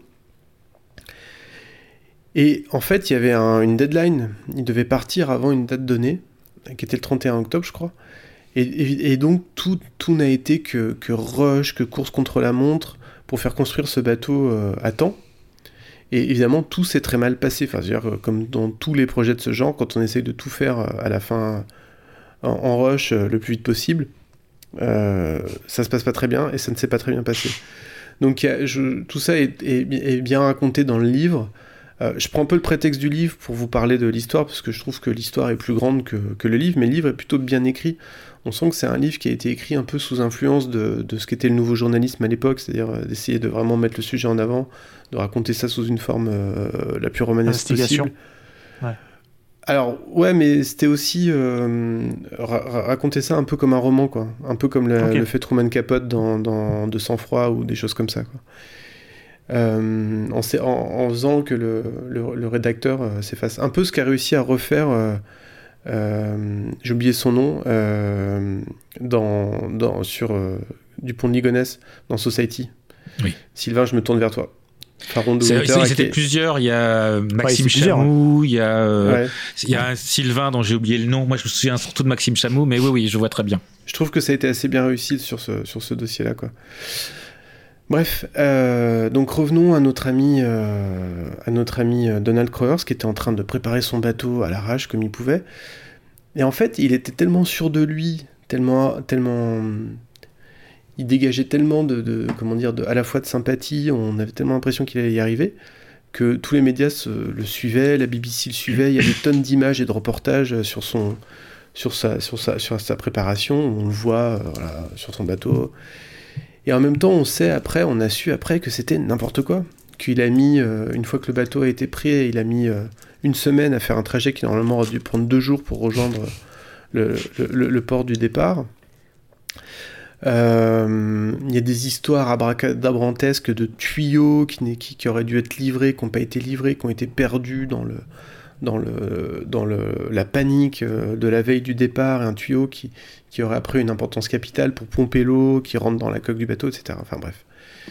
Il arrive quand même à, partir, à temps, sur le, buzzer. euh, la plupart des autres candidats sont déjà partis. Et là, en fait, donc faut, faut, imaginer la scène, c'est-à-dire que le mec euh, part en bateau, il a déjà mis une semaine à faire un voyage qui aurait dû lui prendre deux jours pour rejoindre, le, donc comme je vous disais, la ligne de départ. Et en fait, au bout de quelques jours en mer, il se rend compte que euh, bah, qu'il est incapable de faire un tour du monde en solitaire, quoi. Que c'est trop pour lui, que c'est trop compliqué, qu'il va jamais y arriver, et que et qu'il est il est dans la merde jusqu'au cou, parce que il s'est endetté, il a mis sa maison en hypothèque pour faire ce pour se lancer dans ce dans ce défi-là. Et euh, et donc, euh, et donc eh ben, il est dans une situation euh, catastrophique. Alors il commence quand même à essayer de naviguer un peu, à avancer. Enfin là, on a, on a, on a pas mal de détails dans le livre sur ses premiers jours, ses premières semaines. Et ce qui est intéressant, c'est que là, il y a un basculement qui est hyper important. C'est qu'au début, tout ce qu'on sait dans le, dans, le, dans le récit qui est dans le livre, bon, ça a été reconstitué à partir de témoignages. Partir du moment où il est en mer, comment ils ont fait pour savoir ce qui s'est passé? C'est grâce au journal de bord, grâce aussi aux indications qu'ils ont pu, euh, grâce aux communications qu'il a, pu faire avec la Terre. Et en fait, rapidement, euh, quand, euh, quand il va se rendre compte, notre ami Donald Crowers, qu'il est, bah, arrivera jamais à, non seulement qu'il va jamais réussir à boucler, le, le- à gagner la course, hein, à remporter la prime qui pourrait lui permettre de, de ne pas avoir à vendre sa maison et à mettre toute sa famille à la rue, etc. Euh, mais en plus, on voit qu'il va même pas réussir à faire son tour du monde, euh, ou, le faire, il va lui falloir des années pour le faire, alors que les autres, ça va leur prendre sûrement des mois.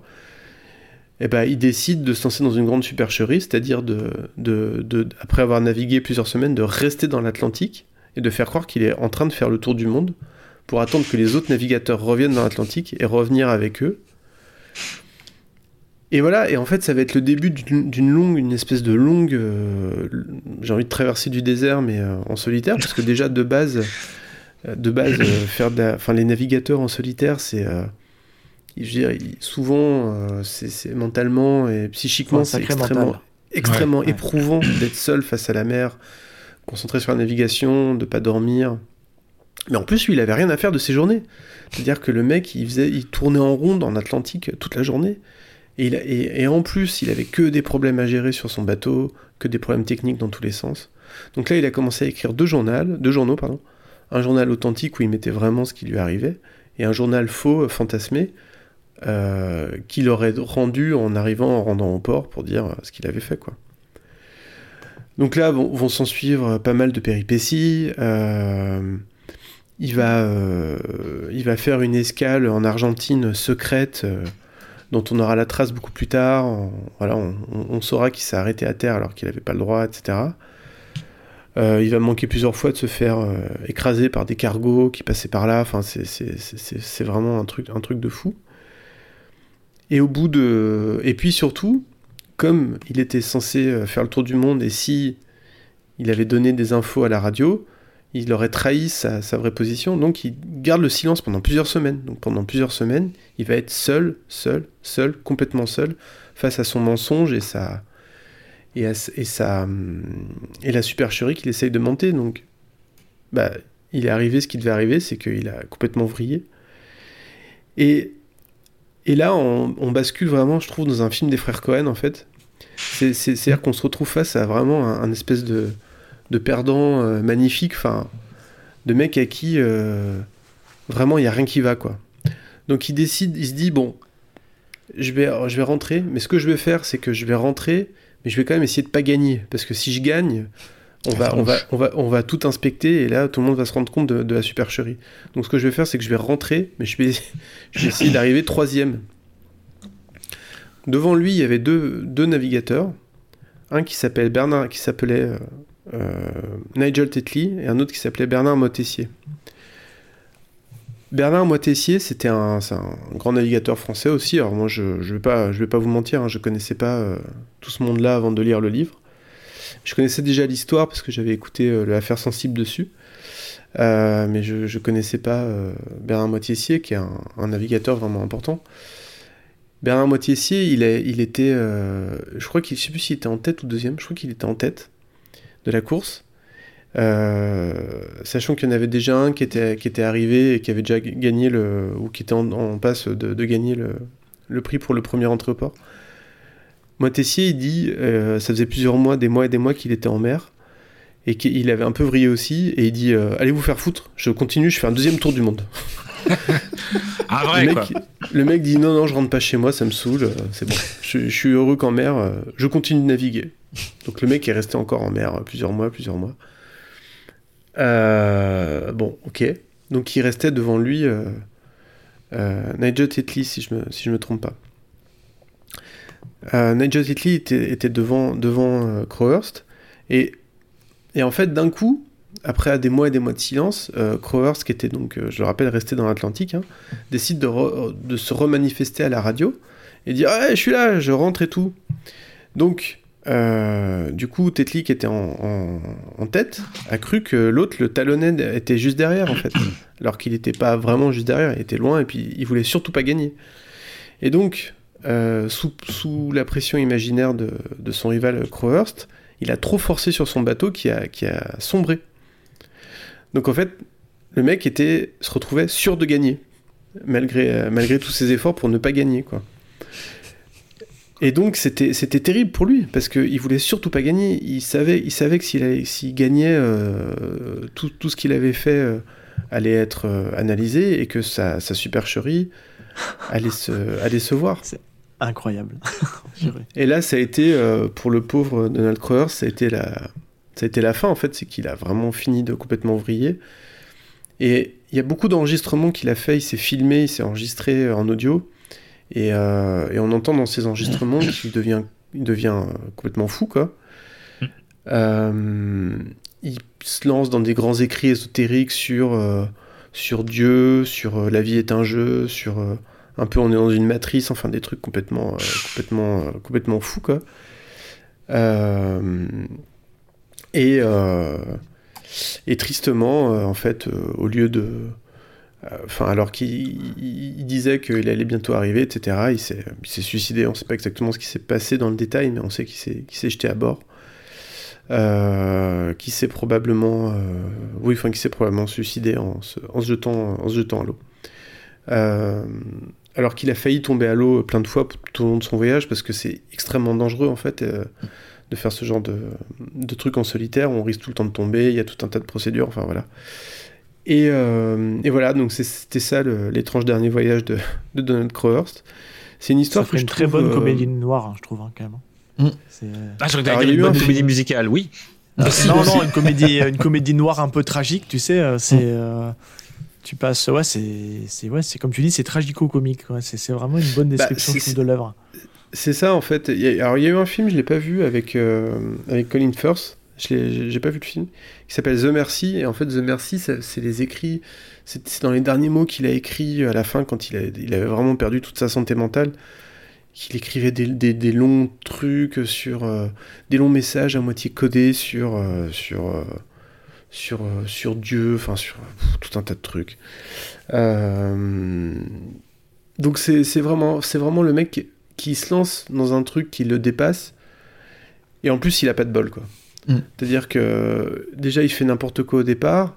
En même temps, on, on- on a, du mal à lui, à lui en vouloir. Enfin, il- alors il a fait, c'est terrible ce qu'il a fait pour sa famille, euh, parce qu'il a quand même mis euh, par rapport à, enfin, sa femme et ses enfants dans une situation difficile.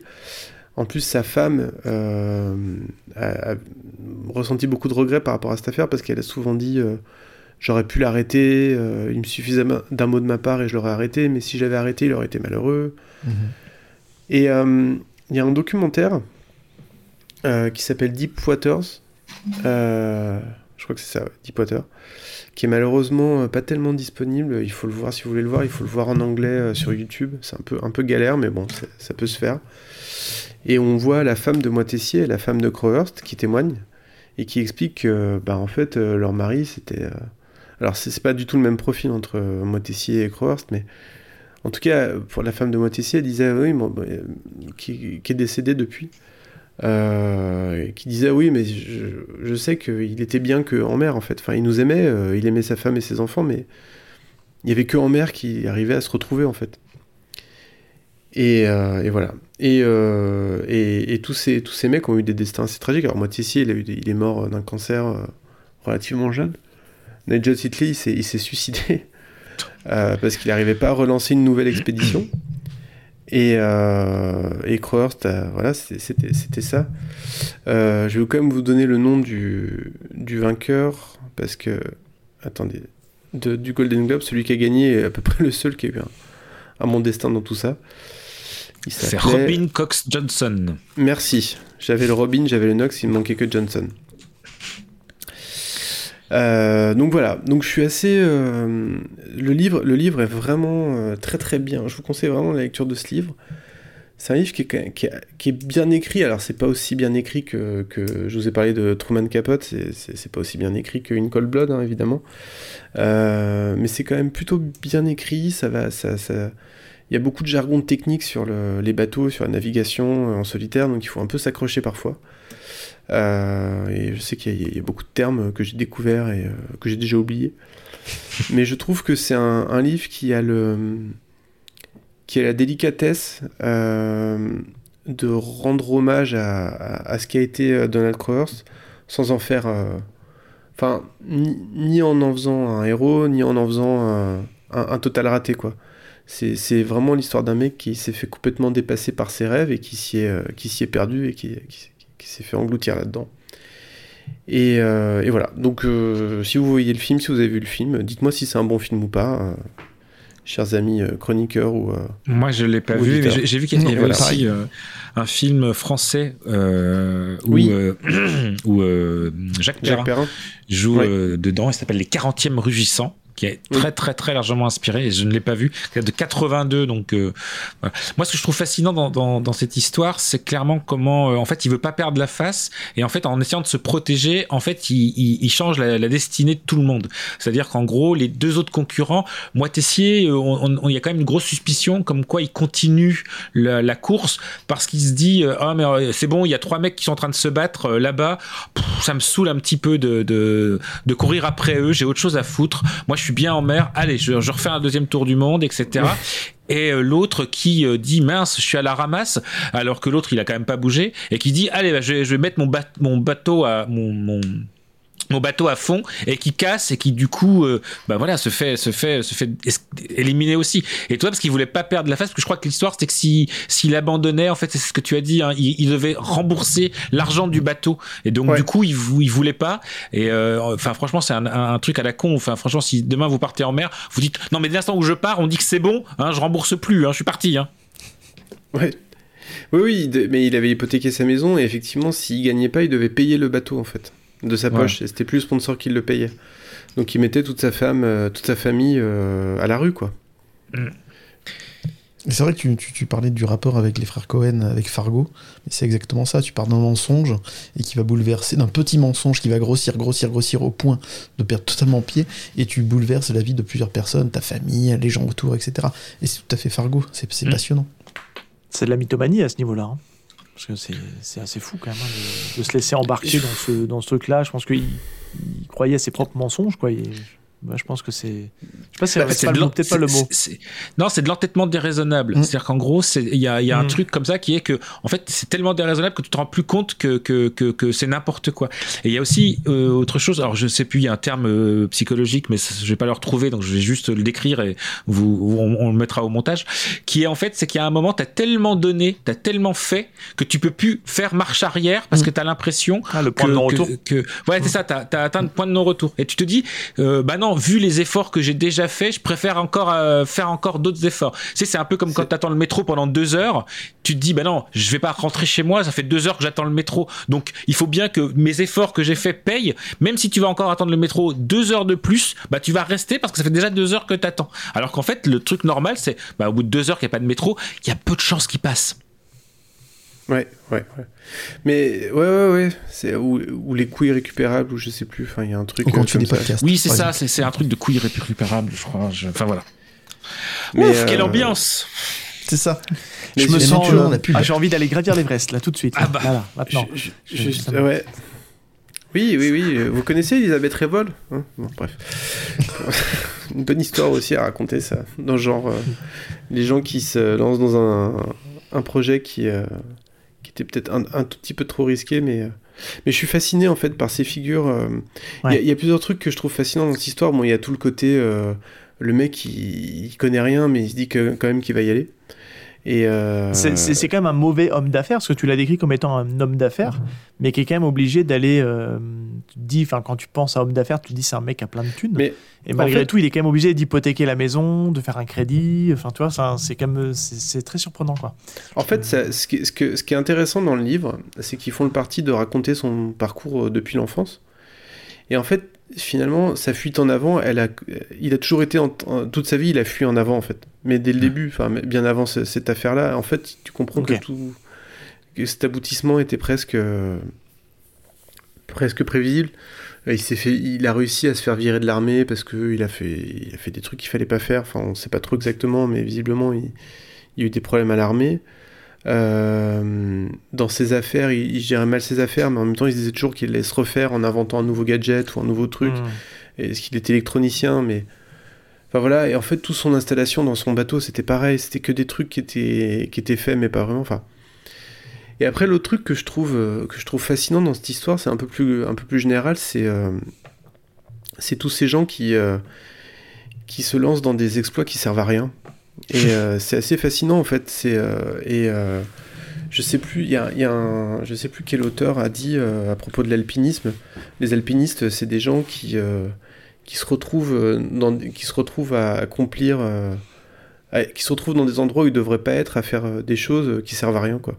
Et en fait, c'est vraiment ça. C'est fascinant en fait. C'est des gens qui peuvent pas s'empêcher de se lancer dans, dans des défis qui sont extrêmement euh, dangereux à mettre leur vie en jeu. À la Genre, limite de c'est l'absurde. c'est pas comme euh, la conquête spatiale où euh, où il y avait un but scientifique et tout ça. Alors après, quand tu quand tu quand tu te plonges un peu dans la dans la psychologie des des astronautes et notamment euh, c'est un peu le ce qu'on voit beaucoup dans First Man, c'est que tu vois que bon il y a c'est peut-être pas tant le la découverte scientifique qui les, qui les motive que une espèce de recherche de, de mise en danger de soi-même, de, de, de recherche d'absolu et, et voilà, de, dépassement des, des limites de, de ses propres limites.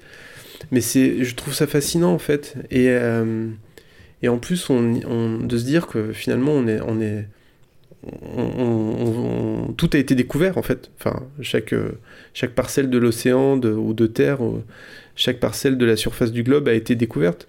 Mais du coup, on est obligé de créer des exploits artificiels dans lesquels euh, euh, s'engouffrer pour, pour continuer à créer un peu de, euh, bah, de- du mystère, de la performance. Et, et, et je trouve ça assez fascinant en fait. C'est, une fois de plus, on n'est plus que dans le cas des, des navigateurs qui partaient en, mer au XVIIe siècle pour découvrir des nouvelles terres ou je sais pas quoi. enfin. Je trouve ça un vraiment côté très- fascinant. Très, fait. égo trip un peu quand même aussi, hein, parce que c'est c'est un peu aussi pour le côté. euh, Enfin, c'est Ouais. pour satisfaire un peu l'ego du, du mec, quoi, en disant. euh, Ouais, ouais, ouais, bah, ça. parce qu'il cherchait un accomplissement et il voulait, il voulait qu'on parle de lui. Ouais, c'est ça. Et, euh, et voilà. Alors qu'il aurait fait des podcasts, ça aurait été tellement mieux. Bah oui. C'était Bah, beaucoup plus simple. La podcast monnaie, euh, voilà quoi. S'il avait un compte Twitter, maintenant, il ferait sûrement des, des tweets du genre euh, C'est quoi vos, 5 Spielberg préférés ou, Est-ce que d'ailleurs Film est un de film de Noël Noël préféré Enfin voilà, c'est genre de comme ça. Mais bon, voilà, donc manque de bol pour lui, euh, il est parti en mer. Voilà, c'était ma chronique, l'étrange dernier voyage de Donald Crust. Et je pensais que c'était bien de pas passer en dernier. Oui, tu m'étonnes. Bah, tu me laisses aussi la charge de passer en dernier, là, je la presse. Là. Ouais. Mais non, mais non. Allez, je mets un jingle et après on écoute Seb.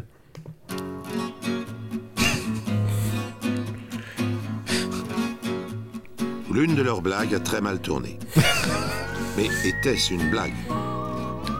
Sûrement pas.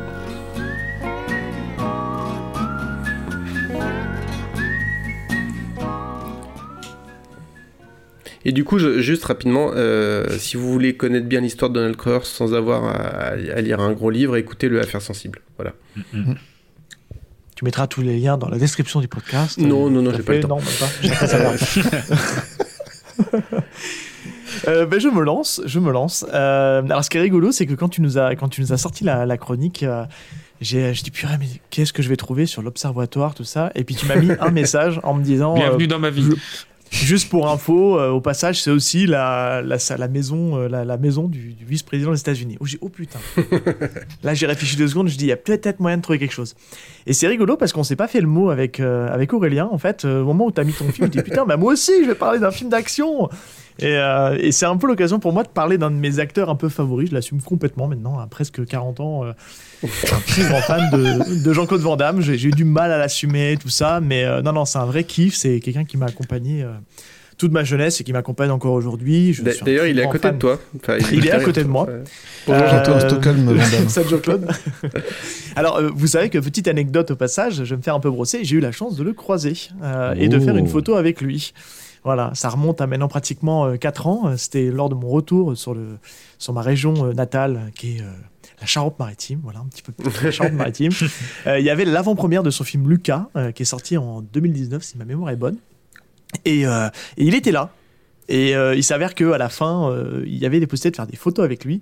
Et là, en mode fan transi, j'ai réussi à me glisser euh, et j'ai réussi à faire un- une photo avec lui. Donc j'ai un selfie. Et euh, petite anecdote, c'était le jour de mon anniversaire. Donc franchement, Waouh. Et, C'est et- merveilleux. Et, et on voudrait si c'est pas un beau cadeau. Et la France veut savoir, les Français veulent savoir, est-ce qu'il était sympa? Ah bah, alors franchement, il est très cool parce que pour le coup, c'est lui qui fait la photo. Il a attrapé mon téléphone. D'ailleurs, je ne plus laver le téléphone depuis ce jour-là, hein, n'est-ce pas hein, Tu m'as connu. non, il a pris mon téléphone et on a fait un selfie. Ça a duré, euh, ça a duré euh, deux secondes, deux secondes et demie. Mais C'était incroyable. Deux parce plus belles que- secondes de ta vie. Ouais, c'était vraiment trop cool. Et euh, donc du coup, je me suis dit bon, réfléchissons un peu bah, de, de quoi je vais parler. Et, euh, et ben, j'ai décidé de, de vous parler donc de Mort subite, Mort subite, euh, qui est euh, qui est donc euh, un film euh, un peu à la Die Hard aussi, un peu comme comme le film Un de. peu. Un peu. Francis Euphémisme, bonjour. C'est ça, voilà.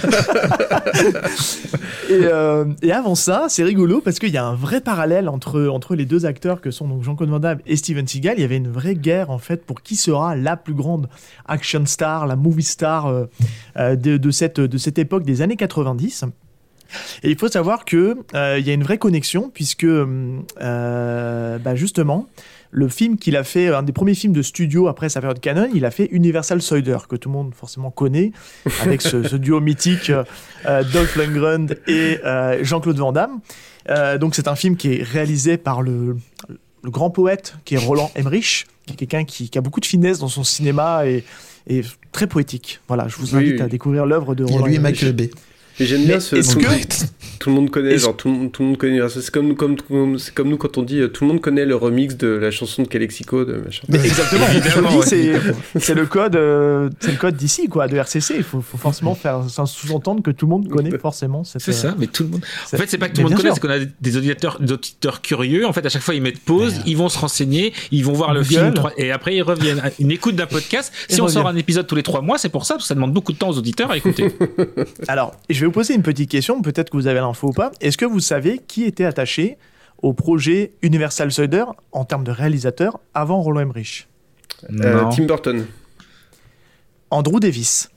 Oh, le tiens réalisateur de Piège en haute mer. Donc c'est en fait euh, Ah. à la suite Tout est lié. à la suite d'un différent artistique que euh, Andrew Davis est allé faire euh, est allé faire du coup Piège en haute mer et n'a pas fait du coup euh, du coup cet excellent Universal Soldier. Il y a eu un différent artistique sur Universal Soldier. Déjà, rien que ça, c'est une information qui mérite d'être euh, méditée quand même.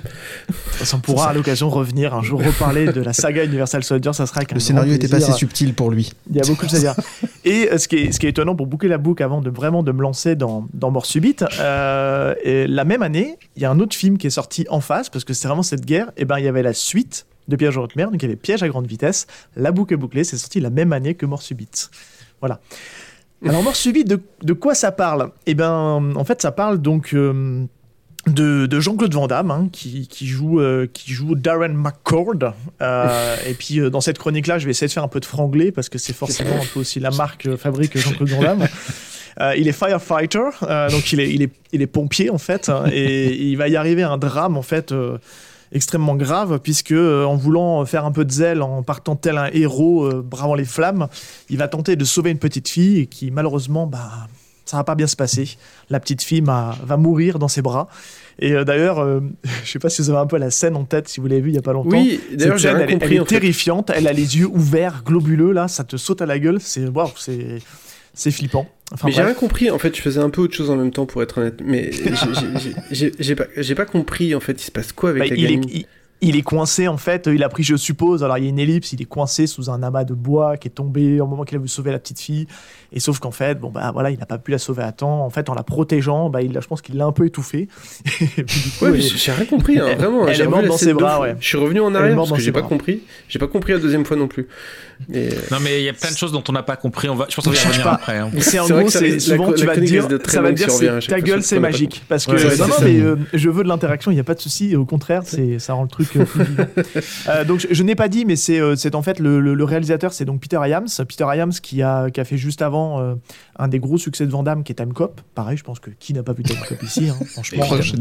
Jetez-moi la pierre, enfin bref, tout ça, tout ça. Euh, et qui reviendra un peu plus tard sur un film un peu moins connu. Donc euh, il est donc sur, euh, sur Mort Subite. Euh, donc suite à ça, bah, il y a un an qui se passe et euh, Jean-Claude Van Damme euh, va se retrouver donc à la sécurité, hash- hashtag euh, homme à tout faire, euh, changeur d'ampoule, Euh, pour la sécurité d'un stade euh, de hockey. Et il décide en fait euh, d'aller récupérer ses enfants. On apprend là qu'il est divorcé, qu'il se fait un peu engueuler par sa femme parce qu'il il arrive sans prévenir, mais il a des places. Donc du coup, il va pouvoir emmener ses enfants. En, en tant que père idéal, hein, franchement, parce qu'il va les emmener, les poser dans un gratin et aller continuer à bosser. Tout va bien, tout est normal. hein, c'est aussi le père de l'année. Et ben pas de bol. Mais qu'est-ce qui va se passer ce jour-là? Et ben, ah, il va y avoir des terroristes. Et parce que c'est le même jour où le vice-président, clin d'œil, vous l'avez, c'est bon, le vice-président, va venir en, en tribune officielle pour justement assister au match. Et c'est à ce moment-là qu'on choisit les, les grands méchants, euh, très méchants, euh, qui vont venir pour aller foutre le zouk. Vice-président qui est doublé par. Gérard Rinaldi. On a Ah, bouclé bouclé. la boucle est bouclée, bouclée, c'est- Exactement, c'est les Charlots. Paulette, la reine des paupiettes. Voilà. Alors, d'ailleurs, pareil, encore un petit quiz, vous allez voir, celle-là, elle est assez facile. Est-ce que vous savez qui était pressenti pour le rôle avant euh, Jean-Claude Van Damme? Steven Seagal? Euh, non, Louis je crois qu'il y en a plein. Tout le monde a été, tout le monde a été pressenti, je crois, pour ce Alors, si je vous dis les trois plus grandes stars d'action des années 90, vous me citez qui? Euh, Stallone? Ouais. Schwarzenegger. Euh, Schwarzenegger. Stallone, Ouais. Willis et puis euh, Schwarzenegger. Oui, Bruce Willis. Et ben voilà, vous avez les trois. Ah, c'est les trois qui étaient présentés, euh, pressentis en fait avant, euh, avant comment dire, euh. Avant Van Damme, Avant Jean-Claude avant Jean-Claude. Et euh, c'est une année assez faste hein, Je- pour lui. C'est une année assez faste pour lui parce que Mort Subite, il le tourne vraiment dans la foulée de, de Street Fighter, parce qu'il a fait Street Fighter juste avant. Et bah, c'est son année aussi. euh, alors on le voit pas trop à l'écran, on le verra vraiment dans la dans les films juste après, euh, justement après Mort Subite où ça va vraiment être compliqué avec les pièges à Hong Kong, les doubles teams. Bah, il a eu des petits soucis de drogue, hein, donc. euh, Ah il y a bon un petit, petit côté euh, un petit côté de problème de cocaïne hein, euh, voilà mais ça se voit pas trop dans ce film Non, ça se voit beaucoup dans. Street Fighter Mm. parce Ah qu'il a oui, il est complètement en roue libre ça se voit beaucoup dans, dans Double Team mais, euh, mais dans celui-là ça se voit pas trop il est, il est assez juste dans son jeu parce que malgré tout je trouve que Van Damme est un assez bon acteur, même si voilà, on peut me jeter la pierre, mais j'assume complètement ce, ce propos-là. Et, euh, et le film, bah, moi je le trouve euh, quand même euh, assez sympathique, enfin, parce qu'il est, euh, il est globalement assez généreux en matière d'action. Il y a les, les effets spéciaux, bon, ils ont pris un petit coup de vieux, mais ça reste quand même, ça reste quand même assez, assez encore propre. hein. Je l'ai, revu euh, hier soir avant de, avant d'enregistrer, et je trouve que ça passe encore. Et on voilà après, bon, c'est un peu facile. Il y a de la facilité scénaristique, c'est-à-dire que euh, il est pompier, mais en fait. là. euh, Oh la vache, oh la vache, t'as plein d'amour à donner, toi. hein. facilités. Ouais, il, il- il est, il est pompier, mais en fait, on apprend aussi qu'il est, qu'il est démineur parce qu'il sait désamorcer les bombes, mais on s'en fout. On est là pour passer un bon moment. À quel moment il faut que dans un film, à quel moment il faut que dans un film la crédibilité. Il est aussi gardien de hockey. Voilà, il est aussi gardien de hockey. Enfin, c'est. C'est juste. euh, alors, il y a cette scène mémorable, et peut-être que tu. Enfin, je sais pas, tu auras peut-être un extrait à passer, peut-être en post-prod, un truc comme ça, mais d'un combat contre la mascotte, euh, une espèce de canard géant. euh, qui, alors dans le costume, c'est bien une femme. hein. On aurait pu croire que que la femme était doublée. C'est alors j'ai- plus le nom de la de l'actrice, mais c'est une actrice pour info qui faisait euh, 1m90 pour 80 kilos et qui était connue pour du coup bébé. ses performances euh, athlétiques. Donc quand on lui met des gros coups de tatane dans la gueule, c'est vraiment des gros coups de tatane que elle elle met. Par contre, c'est pas Jean-Claude qui les prend parce que vous le voyez, il y a un gros souci sur ce film-là pour ménager un peu la la movie star euh, sur les scènes d'action. Il est quand même pas mal doublé euh, et puis on le voit bien en fait, hein, le, le doubleur, euh, enfin le cascadeur qui, qui double Jean-Claude. C'est voilà, c'est il s'est concentré que sur l'acting. qui fait pas trop mal dans ce film-là quoi. Bah, euh, Mais c'est alors déjà bon bon point pour la scène de la bagarre de la mascotte, ça se passe dans une cuisine. Donc ça, ça. bon point. hein, on bonus. retrouve Ouais. les fondamentaux, donc on retrouve tous les classiques hein, de la scène de bataille de cuisine, le lave-vaisselle, la friteuse, tout ce qui est poêle, Le tout ce sèche, qui le sèche euh, pour sécher les assiettes et compagnie. tout. Enfin voilà, on a vraiment Et en, cette et scène. en plus, est- y, y il y a un rappel en plus. Oui. C'est-à-dire, c'est comme dans les concerts. Si tu crois que c'est fini, dis, ah, Oui, bon, on, revient, on revient pour faire une autre.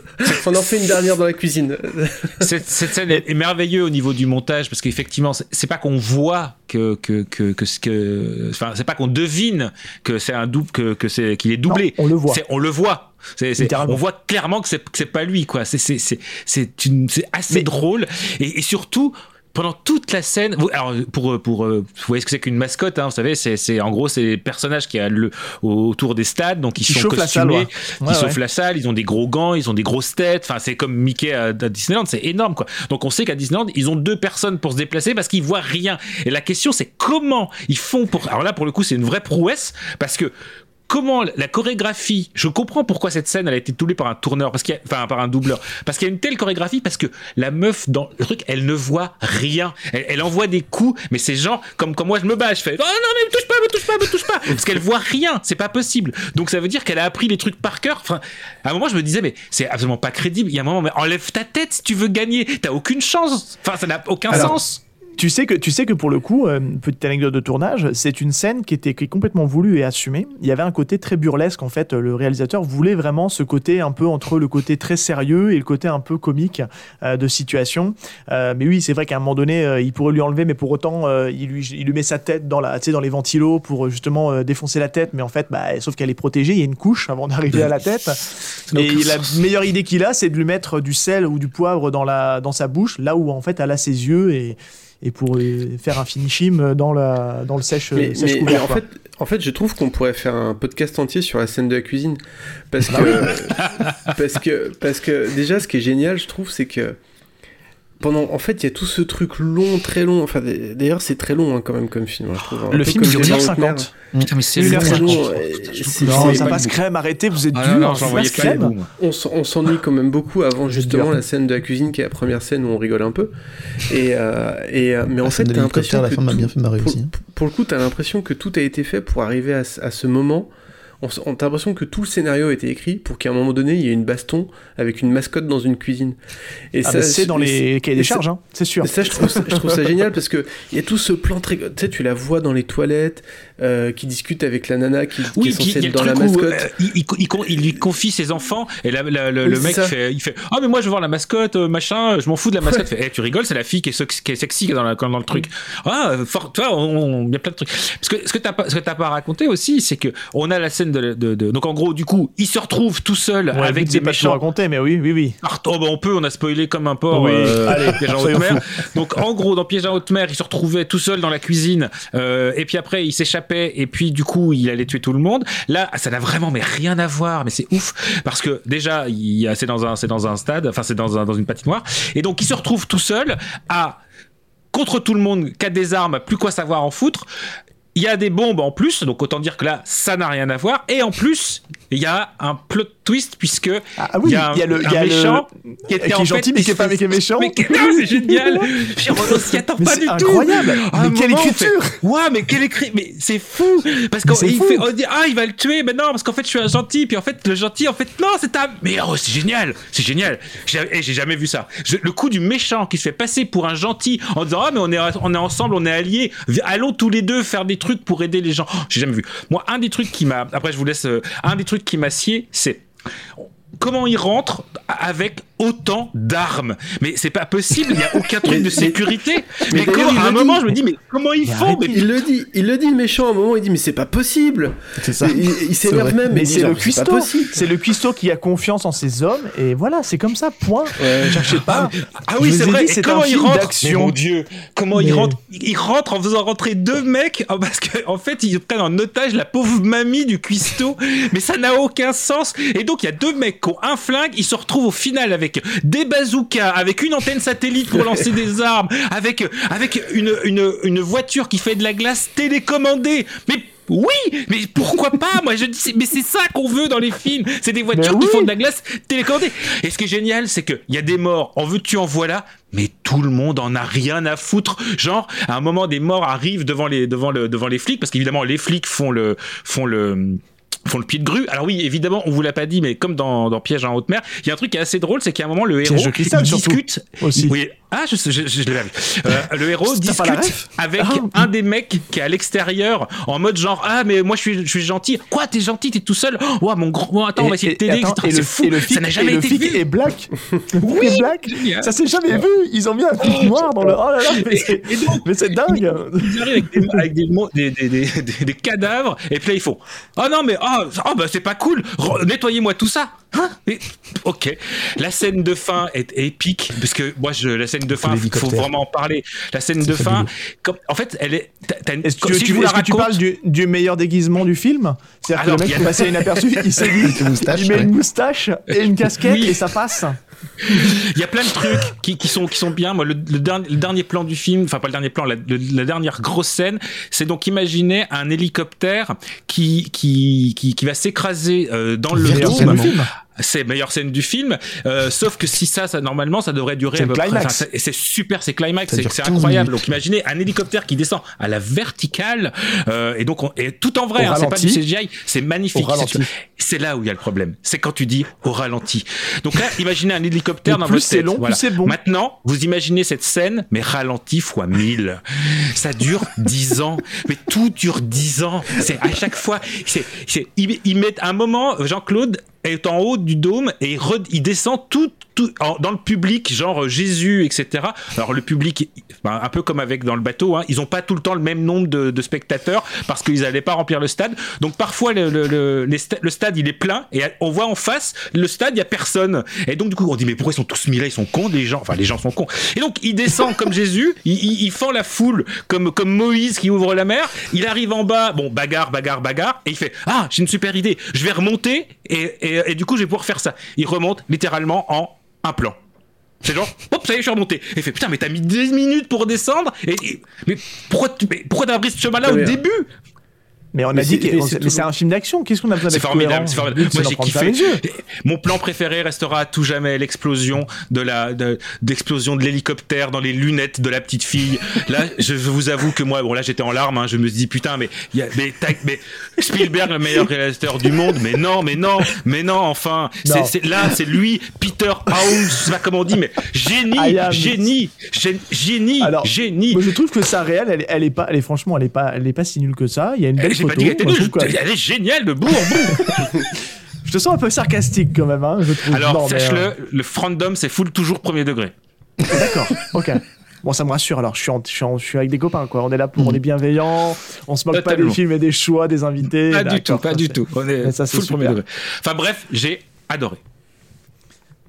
Martin, tu- la- je sens que tu voulais, je- tu voulais Je suis désolé, moi je suis toujours sur la scène de la cuisine. hein, parce que parce que c'était je- parce qu'après après je trouve que le film n'a plus de saveur après ce moment-là. Enfin, je- la scène de la cuisine, je trouve qu'elle a- elle a un, elle a un petit parfum HK en fait. C'est pour ça que je l'aime bien, c'est qu'elle elle est vraiment euh, elle est vraiment euh, débile et extrême comme dans les films HK quoi. Et du coup, tu sens bien que euh, ils essaient vraiment de faire tous les trucs dégueux euh, les plus improbables euh, qui puissent être faits dans le dans la cuisine, hein, euh, le hachoir, le machin, le- l'huile bouillante et tout. Et, euh, et en même temps, effectivement, le, le fait qu'il y mettre des coups à, à une mascotte, et du coup, c'est- c'est c'est comme, dans les c'est comme quand tu fais des cauchemars, je sais pas si vous avez déjà fait des cauchemars comme ça, où on, vit- on a envie de taper, on n'a pas de force, et du coup, c'est pareil, il tape Ouais. la mascotte, Bah, il y a mais il n'a cette pas de force. sensation-là, du ouais. coup. Ah ouais, il y a cette Et, euh, sensation-là, complètement. et je trouve que c'est une idée qu'on aurait pu avoir dans un film HK pour le coup. Mais, Mais pour le coup, c'est un, c'est un vrai parallèle parce qu'il faut savoir que Van Damme est un, est un grand, grand fan de cinéma HK. C'est d'ailleurs pour ça qu'il va beaucoup tourner aussi avec, euh, avec beaucoup de réalisateurs hongkongais, Ringo Lam, Tsuyark, euh, j'en passe, euh, Mm. euh, John Woo, hein, forcément le plus connu avec. avec euh, Cavale sans issue, non, je sais plus, j'ai un trou. Ouais. C'est lequel Avec euh, non, non, c'est Chasse à l'homme, pardon. John Woo. Pardon. Chasse à l'homme, ouais, pardon. Oui. Et euh, mais c'est en fait, il y a, il y a- ils ont voulu quand même un- aussi un côté assez authentique parce que c'est les, tu vois, les, les gens qui commentent le match de hockey, ce sont des vrais speakers de, de Ouais, hockey. Ça, c'est vraiment tourné dans un vrai stade de hockey. Alors c'est pas, c'est pas celui qu'ils annoncent, que je crois que c'est l'équipe de Pittsburgh, il me semble, de mémoire. Oui. Euh, mais c'est pas le stade de, Pitt- de Pittsburgh, c'est un autre stade, mais on s'en fout. Ah, Parce Mais, que c'est euh, la finale, je crois. c'est ça exactement. Et euh, mais c'est vrai que moi c'est un film que je que j'aime beaucoup. Alors ce qui, est sympa pour assez pour résumer aussi un peu le film, il y a une tagline qui est, qui est juste euh, énorme qui est sur la jaquette parce que enfin alors c'est un film qui a pour info au niveau des, des, des- des- c'est un film assez moyen en termes de en termes de chiffres au cinéma. Par contre C'est un film euh, assez moyen à beaucoup d'égards. Tout court. non, arrête, tu es dur, Martin, tu es dur. Mais il faut savoir que c'est un- il est quand même rentré dans ses frais, hein, parce qu'il a, il a cartonné en DTV derrière. Et, euh, et malgré tout, c'est un film qui s'est rentabilisé. Donc, euh, alors c'est quand même le, c'est quand même c'est le film qui va commencer à amorcer la descente aux enfers de Van Damme au niveau de, au niveau de son succès, parce que tout va se casser la gueule après derrière. Mais pour revenir sur la tagline, je la lis parce que je l'ai sous les yeux, c'est l'action joue les prolongations. Ouais. bah oui, parce que mort subite, Parce la que mort subite, le titre ouais. anglais c'est Sudden Death et forcément, parce qu'on l'a pas dit, le, le, le, le plot du film avec le, avec comment dire, avec le, le méchant, c'est que grosso modo, si on lui vire pas l'argent, parce que c'est pareil, ça, euh, alors il y a encore un parallèle à faire avec euh, avec donc euh, Piège en haute c'est aussi quelqu'un qui, faisait partie de la CIA du gouvernement, donc qui est au courant de tous les rouages et compagnie, et qui demande à ce qu'on lui vire, vire l'argent et que si à chaque mi-temps il a pas, ben, il tue une personne au hasard. Donc c'est un méchant très méchant, mais il trouve quand même le moyen à la fin bah, de prendre le temps de discuter avec Van Damme et compagnie, blablabla et compagnie. Alors que tu me dis, bah, tu le mets, alors qu'il a tué tout le monde de sang-froid, sans réfléchir, sans hésiter, et là, il te prend le temps quand même de discuter avec Van Damme. Ouais, tu sais, voilà, mon plan, machin, t'as ça, si. Enfin, Ah non, mais voilà. c'est incroyable. euh, hein. Il, il- il est... Moi, j'adore ce méchant quand même. Il est, il est, il est vraiment. euh, Il est mort il y a pas longtemps, d'ailleurs, cet acteur, Power- Power Power Boost, Boost, ouais. ouais, qui est mort, euh, il est mort l'année dernière, euh, je crois. Il en fait des caisses, cardiaque. il en fait- Mais il est bon. Moi, je le trouve bon. Moi, j'aime il rigole beaucoup. Mais je suis, en tout cas, je suis d'accord pour dire que, que, que, que Van Damme est plutôt convaincant en tant qu'acteur dans ce film. oui. Euh, c'est un de ses premiers films où il n'utilise pas les, les arts martiaux. Il se bat, il se fait bat pas de en fait, karaté. dans ce film. Il fait pas de karaté, fait pas de karaté. C'était, à l'époque il qui m'avait un karaté petit peu, euh, qui m'avait un peu déçu euh, pour de ce film-là, parce que je m'attendais vraiment à ce qu'il mette des coups de tatane, parce qu'on était Bah, habitué à il- ça, il- et puis on sortait de Street Fighter. Mais là, clairement, il était, il y avait vraiment un côté d'épuisement ensuite, à, parce qu'en fait, la même année, il tourne Street Fighter. Donc euh, Street Fighter, euh, gros tournage, mais surtout euh, grosse séance de, cocaïne et compagnie, puisqu'il était complètement absent du tournage du fait qu'il se passait son temps à, sniffer dans sa, loge. Et Mort Subite, il a, enchaîné les deux films dans la même année, donc c'est épuisant. Donc toutes les scènes d'action, c'est pour ça qu'il est aussi notamment doublé, bah, et que bah, y a moins de karaté forcément, parce que c'est aussi pour rendre lui donner un, un côté plus crédible au niveau, euh, au niveau des, des comment dire, des, euh, de l'acting. Et d'ailleurs, juste fact, on parlait de Power Booth. Est-ce que vous connaissez l'acteur qui était pressenti aussi avant que ce soit Power Booth? C'est James Wood. On connaît Ah. aussi. euh, Ah oui. tête de méchant qui- aussi, ouais. Qui aurait pu jouer un, qui aurait pu jouer un bon méchant. euh, Voilà. Donc, euh, mais en tout cas, moi, c'est un film que, que j'aime bien. C'est un petit plaisir coupable. Je connais ses faiblesses. Je suis, je suis conscient de tout ça. Malgré tout, euh, je passe quand même un bon moment. Et je trouve que le travail qui est fait sur tout le sound design de la musique, parce que je sais que tu es assez friand, Sylvain, de tout ce qui est musique, bah, c'est pas si mal en fait. Hein. Le- Non, mais c'est pas, le- mauvais, ça reste Il y a un une film, ambiance. euh, hein. Ça, reste un film dans son des années jus. 80 voilà, ça reste un film des années 95. C'est basiquement la même histoire que, que Piège en haute Ah, c'est mer. ça. C'est basiquement en fait un rip-off de, de, de et que, et que voilà. Et donc du coup, on, on le regarde pour, euh, pour ce que c'est, c'est-à-dire un rip-off de Die Hard. C'est-à-dire que il y, a- il y a un côté extrêmement plaisant euh, et extrêmement drôle. C'est en gros, c'est quelle est la nouvelle connerie qu'ils vont sortir? Parce qu'il faut que ça tienne quand même une heure et demie, quoi. Et donc du coup, c'est à chaque fois qu'est-ce qu'ils vont inventer comme rebondissement, qu'est-ce que ça va être quoi? Ça va- Donc dans ce film-là, ça va être on met des bombes au C4 que et comme tu le dis, c'est le mec, il est il est gentleman, cambrioleur et il est pompier, il est euh, interprète, il est euh, enfin il fait tous les métiers, voltigeur, trapéziste, clown triste, euh, esthète de cheval, enfin il fait tout. C'est c'est incroyable à chaque fois. Et, et- et tu sens qu'en fait, ils ont aussi un truc, c'est que ce qui ce est sympa, enfin, ce que j'ai préféré dans Mort subite par rapport à Piège en haute mer, pour, pour être un peu sérieux 30 secondes, c'est ils ont ils ont le dôme de, de, ils ont le, lieu avec un truc qui s'ouvre et qui se ferme. Bon, à un moment il s'ouvre tout seul, on sait pas pourquoi parce qu'il y a un feu d'artifice, mais bon, peu importe. Du coup, ils se disent, eh, faut qu'on faut qu'on faut qu'on mette ça nous coûte de l'argent d'avoir ce lieu donc on va te le filmer on va te faire des plans au-dessus on va te faire des plans de caméra en hélicoptère etc donc en termes de, de, de, de, on en a pour notre argent de d'architecture c'est pas c'est- ça. Et, du coup c'est Mm. super parce qu'en fait c'est pas un nanar parce qu'en fait même s'il y a plein de choses un peu nanardeur dedans il y a un moment la, la scène où effectivement il est au-dessus tu, tu vois que c'est il fallait filmer ça parce que tu vois d'ailleurs qu'il y a des, des, des- les caméras qui changent euh, t'as l'impression que ça a été filmé en 4 jours avec deux des éclairages différents. Mais peu importe ça fait la blague et c'est surtout que ouais bah c'est super chouette quoi. Enfin il y a plein de trucs euh, rigolos. Après ouais c'est un peu nanar quoi Après, il faut savoir aussi que c'est un film dans la carrière de, de c'est un vrai tournant. C'est aussi pour ça que je l'ai choisi, parce que je trouvais que ça, collait bien aussi. euh, Il y a un peu de storytelling aussi là-dessus par rapport à ce que Van Damme va devenir après. Euh, c'est c'est en fait donc c'est un des derniers films qu'il fait avec les studios Universal, qui est quand même la grosse boîte euh, de production euh, de cinéma. Et euh, quand je dis que c'est un tournant, parce qu'après c'est cette fameuse traversée du désert, c'est que déjà donc ce film-là va être voilà va être une déception en termes de en termes d'entrée au cinéma. Et c'est surtout qu'il va, euh, bah, lancé par cette consommation un peu excessive de, cocaïne, il, va, bah, il va se croire un peu plus gros qu'il n'est et d'être la star incontournable. Et euh, il y a un moment donné, Universal va lui proposer en fait un deal en fait pour trois films, pour un peu plus de 10 millions de cachets à chaque fois à chaque film, ce qui est énorme hein, quand même pour l'époque. Euh, et il va refuser. Euh, en fait, il va se baser en fait sur le, le salaire à l'époque de Jim Carrey, qui était un des acteurs les mieux payés, qui prenait des cachets à 20 millions, et il va estimer que bah, lui, Jean-Claude Van Damme, il n'est pas assez payé pour ce qu'il fait, donc il va euh, grosso modo un peu euh, refuser l'offre et il va être complètement blacklisté à partir de ce moment-là. Euh, et forcément, ben, euh, va s'en suivre euh, et il va complètement disparaître des cinémas après derrière, puisqu'il y aura quasiment plus aucun film qui sortira au cinéma, ça sera tout le temps du direct tout vidéo. Euh, et c'est un peu ce tournant de cette carrière là, un peu d'entre-deux, cocaïne, refuser ce, ce deal avec Universal qui va faire que bon ben il sera plus que le l'ombre de lui-même, même s'il y a quelques films que j'aime beaucoup après dans les, dans les prochaines Hmm. années. Ça reste, voilà, c'est plus le Vandame qu'on connaît et je pense qu'il a loupé le coche à ce moment-là, en tout cas. D'ailleurs, si vous voulez un peu approfondir la vie de, de Jean-Claude Van Damme, parce qu'il était de bon ton à une époque de baver sur lui pour toutes ses frasques, pour toutes ses, phrases un peu euh, lunaires, ainsi de suite. Mais euh, il y a un super podcast qui s'appelle Le Comité, qui est donc à trouver sur n'importe quelle euh, bonne plateforme de podcast, donc, et qui raconte toute la vie de, de Jean-Claude Van Damme au travers de ses films. Et en fait, c'est un mec hyper attachant. On, on en apprend énormément. Moi, à la base aussi, pareil, hein, je me moquais de lui. Mais en écoutant ce podcast, j'ai appris beaucoup de choses sur lui, et c'est un type vraiment. Voilà. Hyper attachant, hyper intéressant. Est-ce que vous savez le- dans quel premier film il aurait dû jouer? Predator. on le sait, Predator. Predator, exactement. Et le mec, un, un petit jeune, donc qui est allé aux États-Unis, qui vient de sa Belgique natale, etc., qui veut transformer le Predator en une sorte de ninja euh, dans la jungle extraterrestre.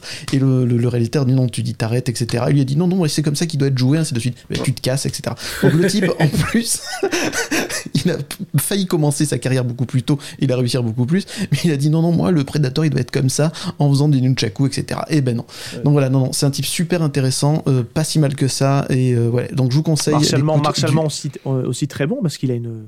Ah mais ça, non, artiste- techniquement je parle pas de ça, c'est encore c'est euh, évidemment un très très bon athlète, ça c'est pas un souci. Pour Et donc je vous conseille euh, du, du comité où vous en apprendrez énormément sur lui et, Alors malheureusement ils sont en passionnante. pause. Les deux. Oui, là, depuis longtemps, ils, en ont fait quand même déjà pas mal de films avec lui, Ouais. mais ils n'ont pas terminé la filmographie et c'est dommage, donc j'attends la suite. Mais en tout cas, voilà, écoutez le comité sur euh, Van Damme, vous en apprendrez et vous apprécierez le bonhomme du coup, parce qu'il est plus intéressant que ce qu'on croit. Pour compléter, il a, il a fait un. Il y a eu à l'époque, il y avait les équipes de Canal qui avaient été le voir euh, chez lui à Los Angeles et qui avaient tourné euh, dans la peau de Jean-Claude Van Damme.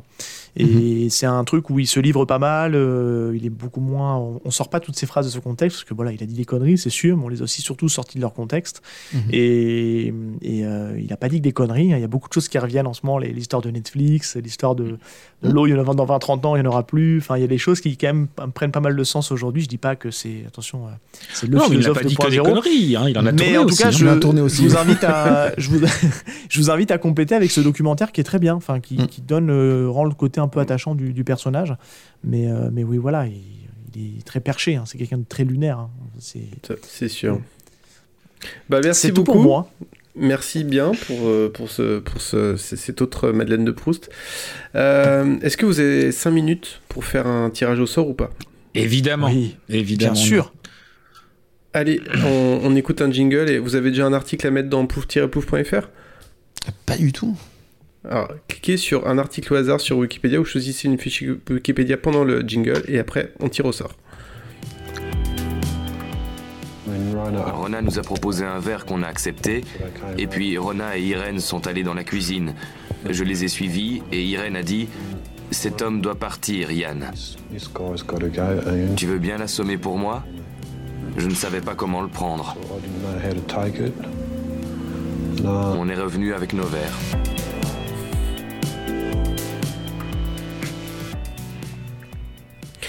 Vous le savez ou vous ne le savez peut-être pas, mais le Random Culture Club, c'est un club où on tire des articles au, hasard sur Wikipédia et on se débrouille pour en faire des chroniques.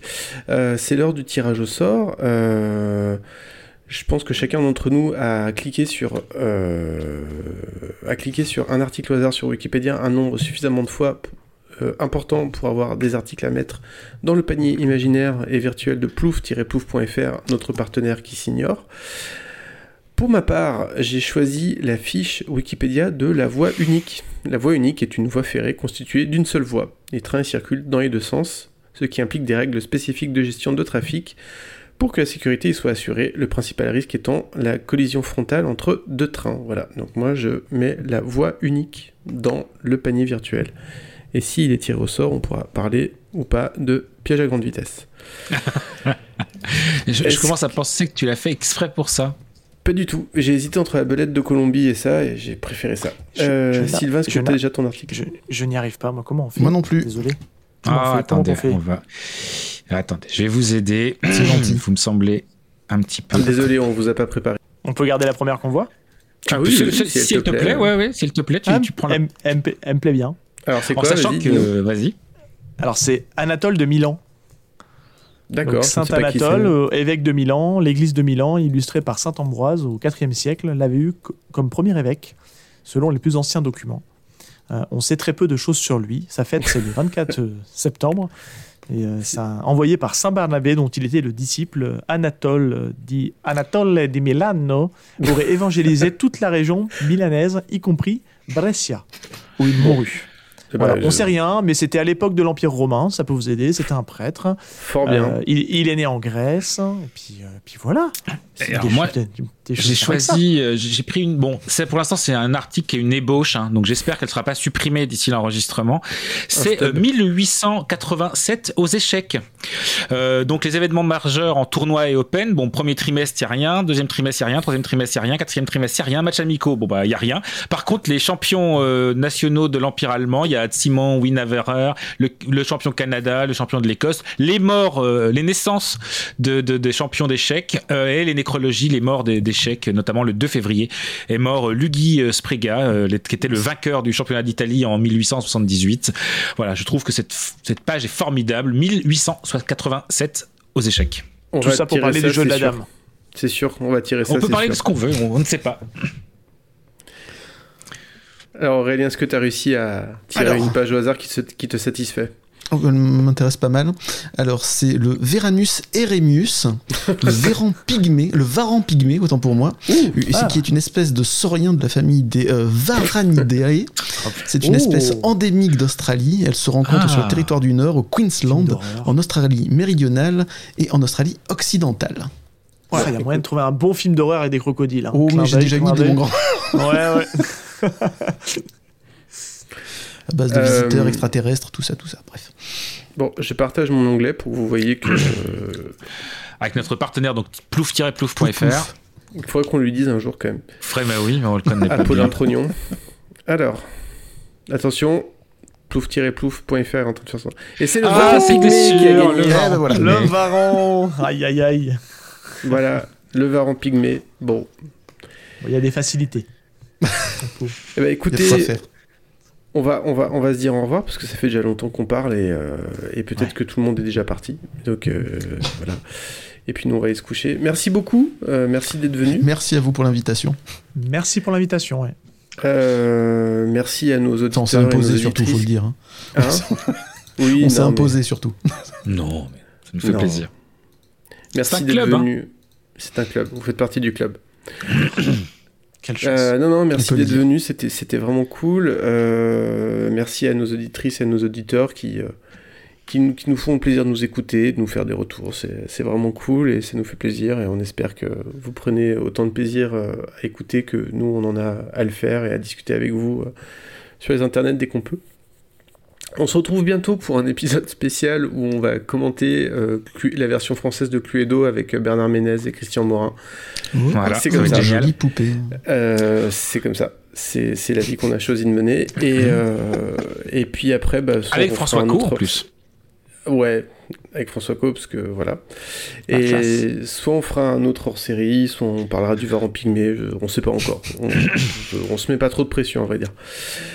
Euh, vous l'aurez sans doute remarqué. Euh, merci à vous, et puis à très bientôt. Tu fais pas faire la promo aux invités, genre. Ah pardon, excusez-moi, excusez-moi. Où est-ce qu'on vous retrouve? Excusez-moi, pardon. C'est parce que j'ai toujours peur d'ennuyer les gens, hein, tout, donc je préfère couper au bout d'un moment. Alors c'est- gentil, merci. Donc euh, alors moi je fais le, le podcast Des coins stables sur le 9e art, dans lequel j'interviewe des auteurs, des passionnés euh, de bande dessinée, de manga, de comics, et aussi euh, dernièrement The, The Masters of Horror Show, euh, l'émission euh, dans laquelle avec Stéphanie Chaptal, Faye et, et Draven, nous allons retracer euh, toute la carrière euh, cinématographique de John Carpenter. Et toi, Seb Euh, bah alors déjà, moi, je, je profite d'ici hein, pour euh, déjà euh, te remercier, Martin, parce que c'est un peu aussi grâce à toi que je me suis lancé dans le podcast il y a pratiquement euh, deux ans maintenant, un peu plus de deux ans. Oh, allons, allons, allons. Donc voilà, je te, je te la petite. euh, allez, chut, comme ça, tac. Euh, alors moi, j'ai donc je, je fais le podcast avec mon compère Val. Y a-t-il un pilote dans le manga où en fait on décrypte les premiers chapitres des mangas. Euh, on essaie de faire euh, un voire deux épisodes par mois. Euh, J'en ai lancé un deuxième avec un mes compères. Enfin, on a un petit collectif à côté. euh, on s'est lancé dans les films d'horreur qui s'appelle La Passion du Creep. En fait, on tire au sort euh, à chaque fin d'émission des, films d'horreur un peu cultes, pas forcément toujours cultes. On a, un chapeau en fait qu'on s'est créé. Là, on a déjà traité de La Mouche et le prochain film qui, au sortira, sera peut-être sorti. on va parler de Scream. Et, euh, et un tout dernier là pour la route qu'on a relancé. On avait une envie de parler pop culture avec Val, donc on, a, reformaté un, vieux format qu'on avait. On a relancé un nouveau podcast où ça s'appellera en fait euh, la waiting room, tout simplement, par du principe que euh, à l'époque où on jouait aux jeux vidéo, on était souvent bloqué aux, écrans de chargement avant d'arriver dans un, dans, un, dans un serveur et on en profitait pour parler de tout et rien. Donc il n'y a pas de concept, c'est juste histoire de parler, un prétexte pour parler pop culture et, et au moment où on enregistre, donc il y a le pro- prochain épisode qui, qui sera, enfin le premier épisode qui sera sorti, on parlera d'Avatar 2, voilà, ou la voix de l'eau. Très bien. Donc voilà, et il n'y a pas de rythme particulier, c'est au gré des envies. Bon, bah super. Et, et toi, Sylvain, donc tu conduis plus de camion, mais. Je conduis plus de camion, S20B sur Twitter, un vendredi sur deux sur Froggy Delight pour la Mare au Grenouille euh, sur Twitch et euh, bon sur Froggy Delight et je vous encourage à aller voir la, la, la, la session Walrus avec Olivier Rocabois qu'on a enfin publié et c'est vraiment très très bien. Écoutez Olivier Rocabois, je vous encourage très fort. Voilà. Et, et Passion Cantine sur Instagram. Je, je suis un petit peu en pause, je- j'attends je- j'attends des plateaux exceptionnels maintenant. Je- Ah bon, dommage. Mais bon, ok. Je, je, je comprends ta décision et j'accepte. euh, bah écoutez, encore merci. Et puis à très bientôt. Merci, à à très bientôt. Merci, Merci pour l'invitation. Ciao tout le monde.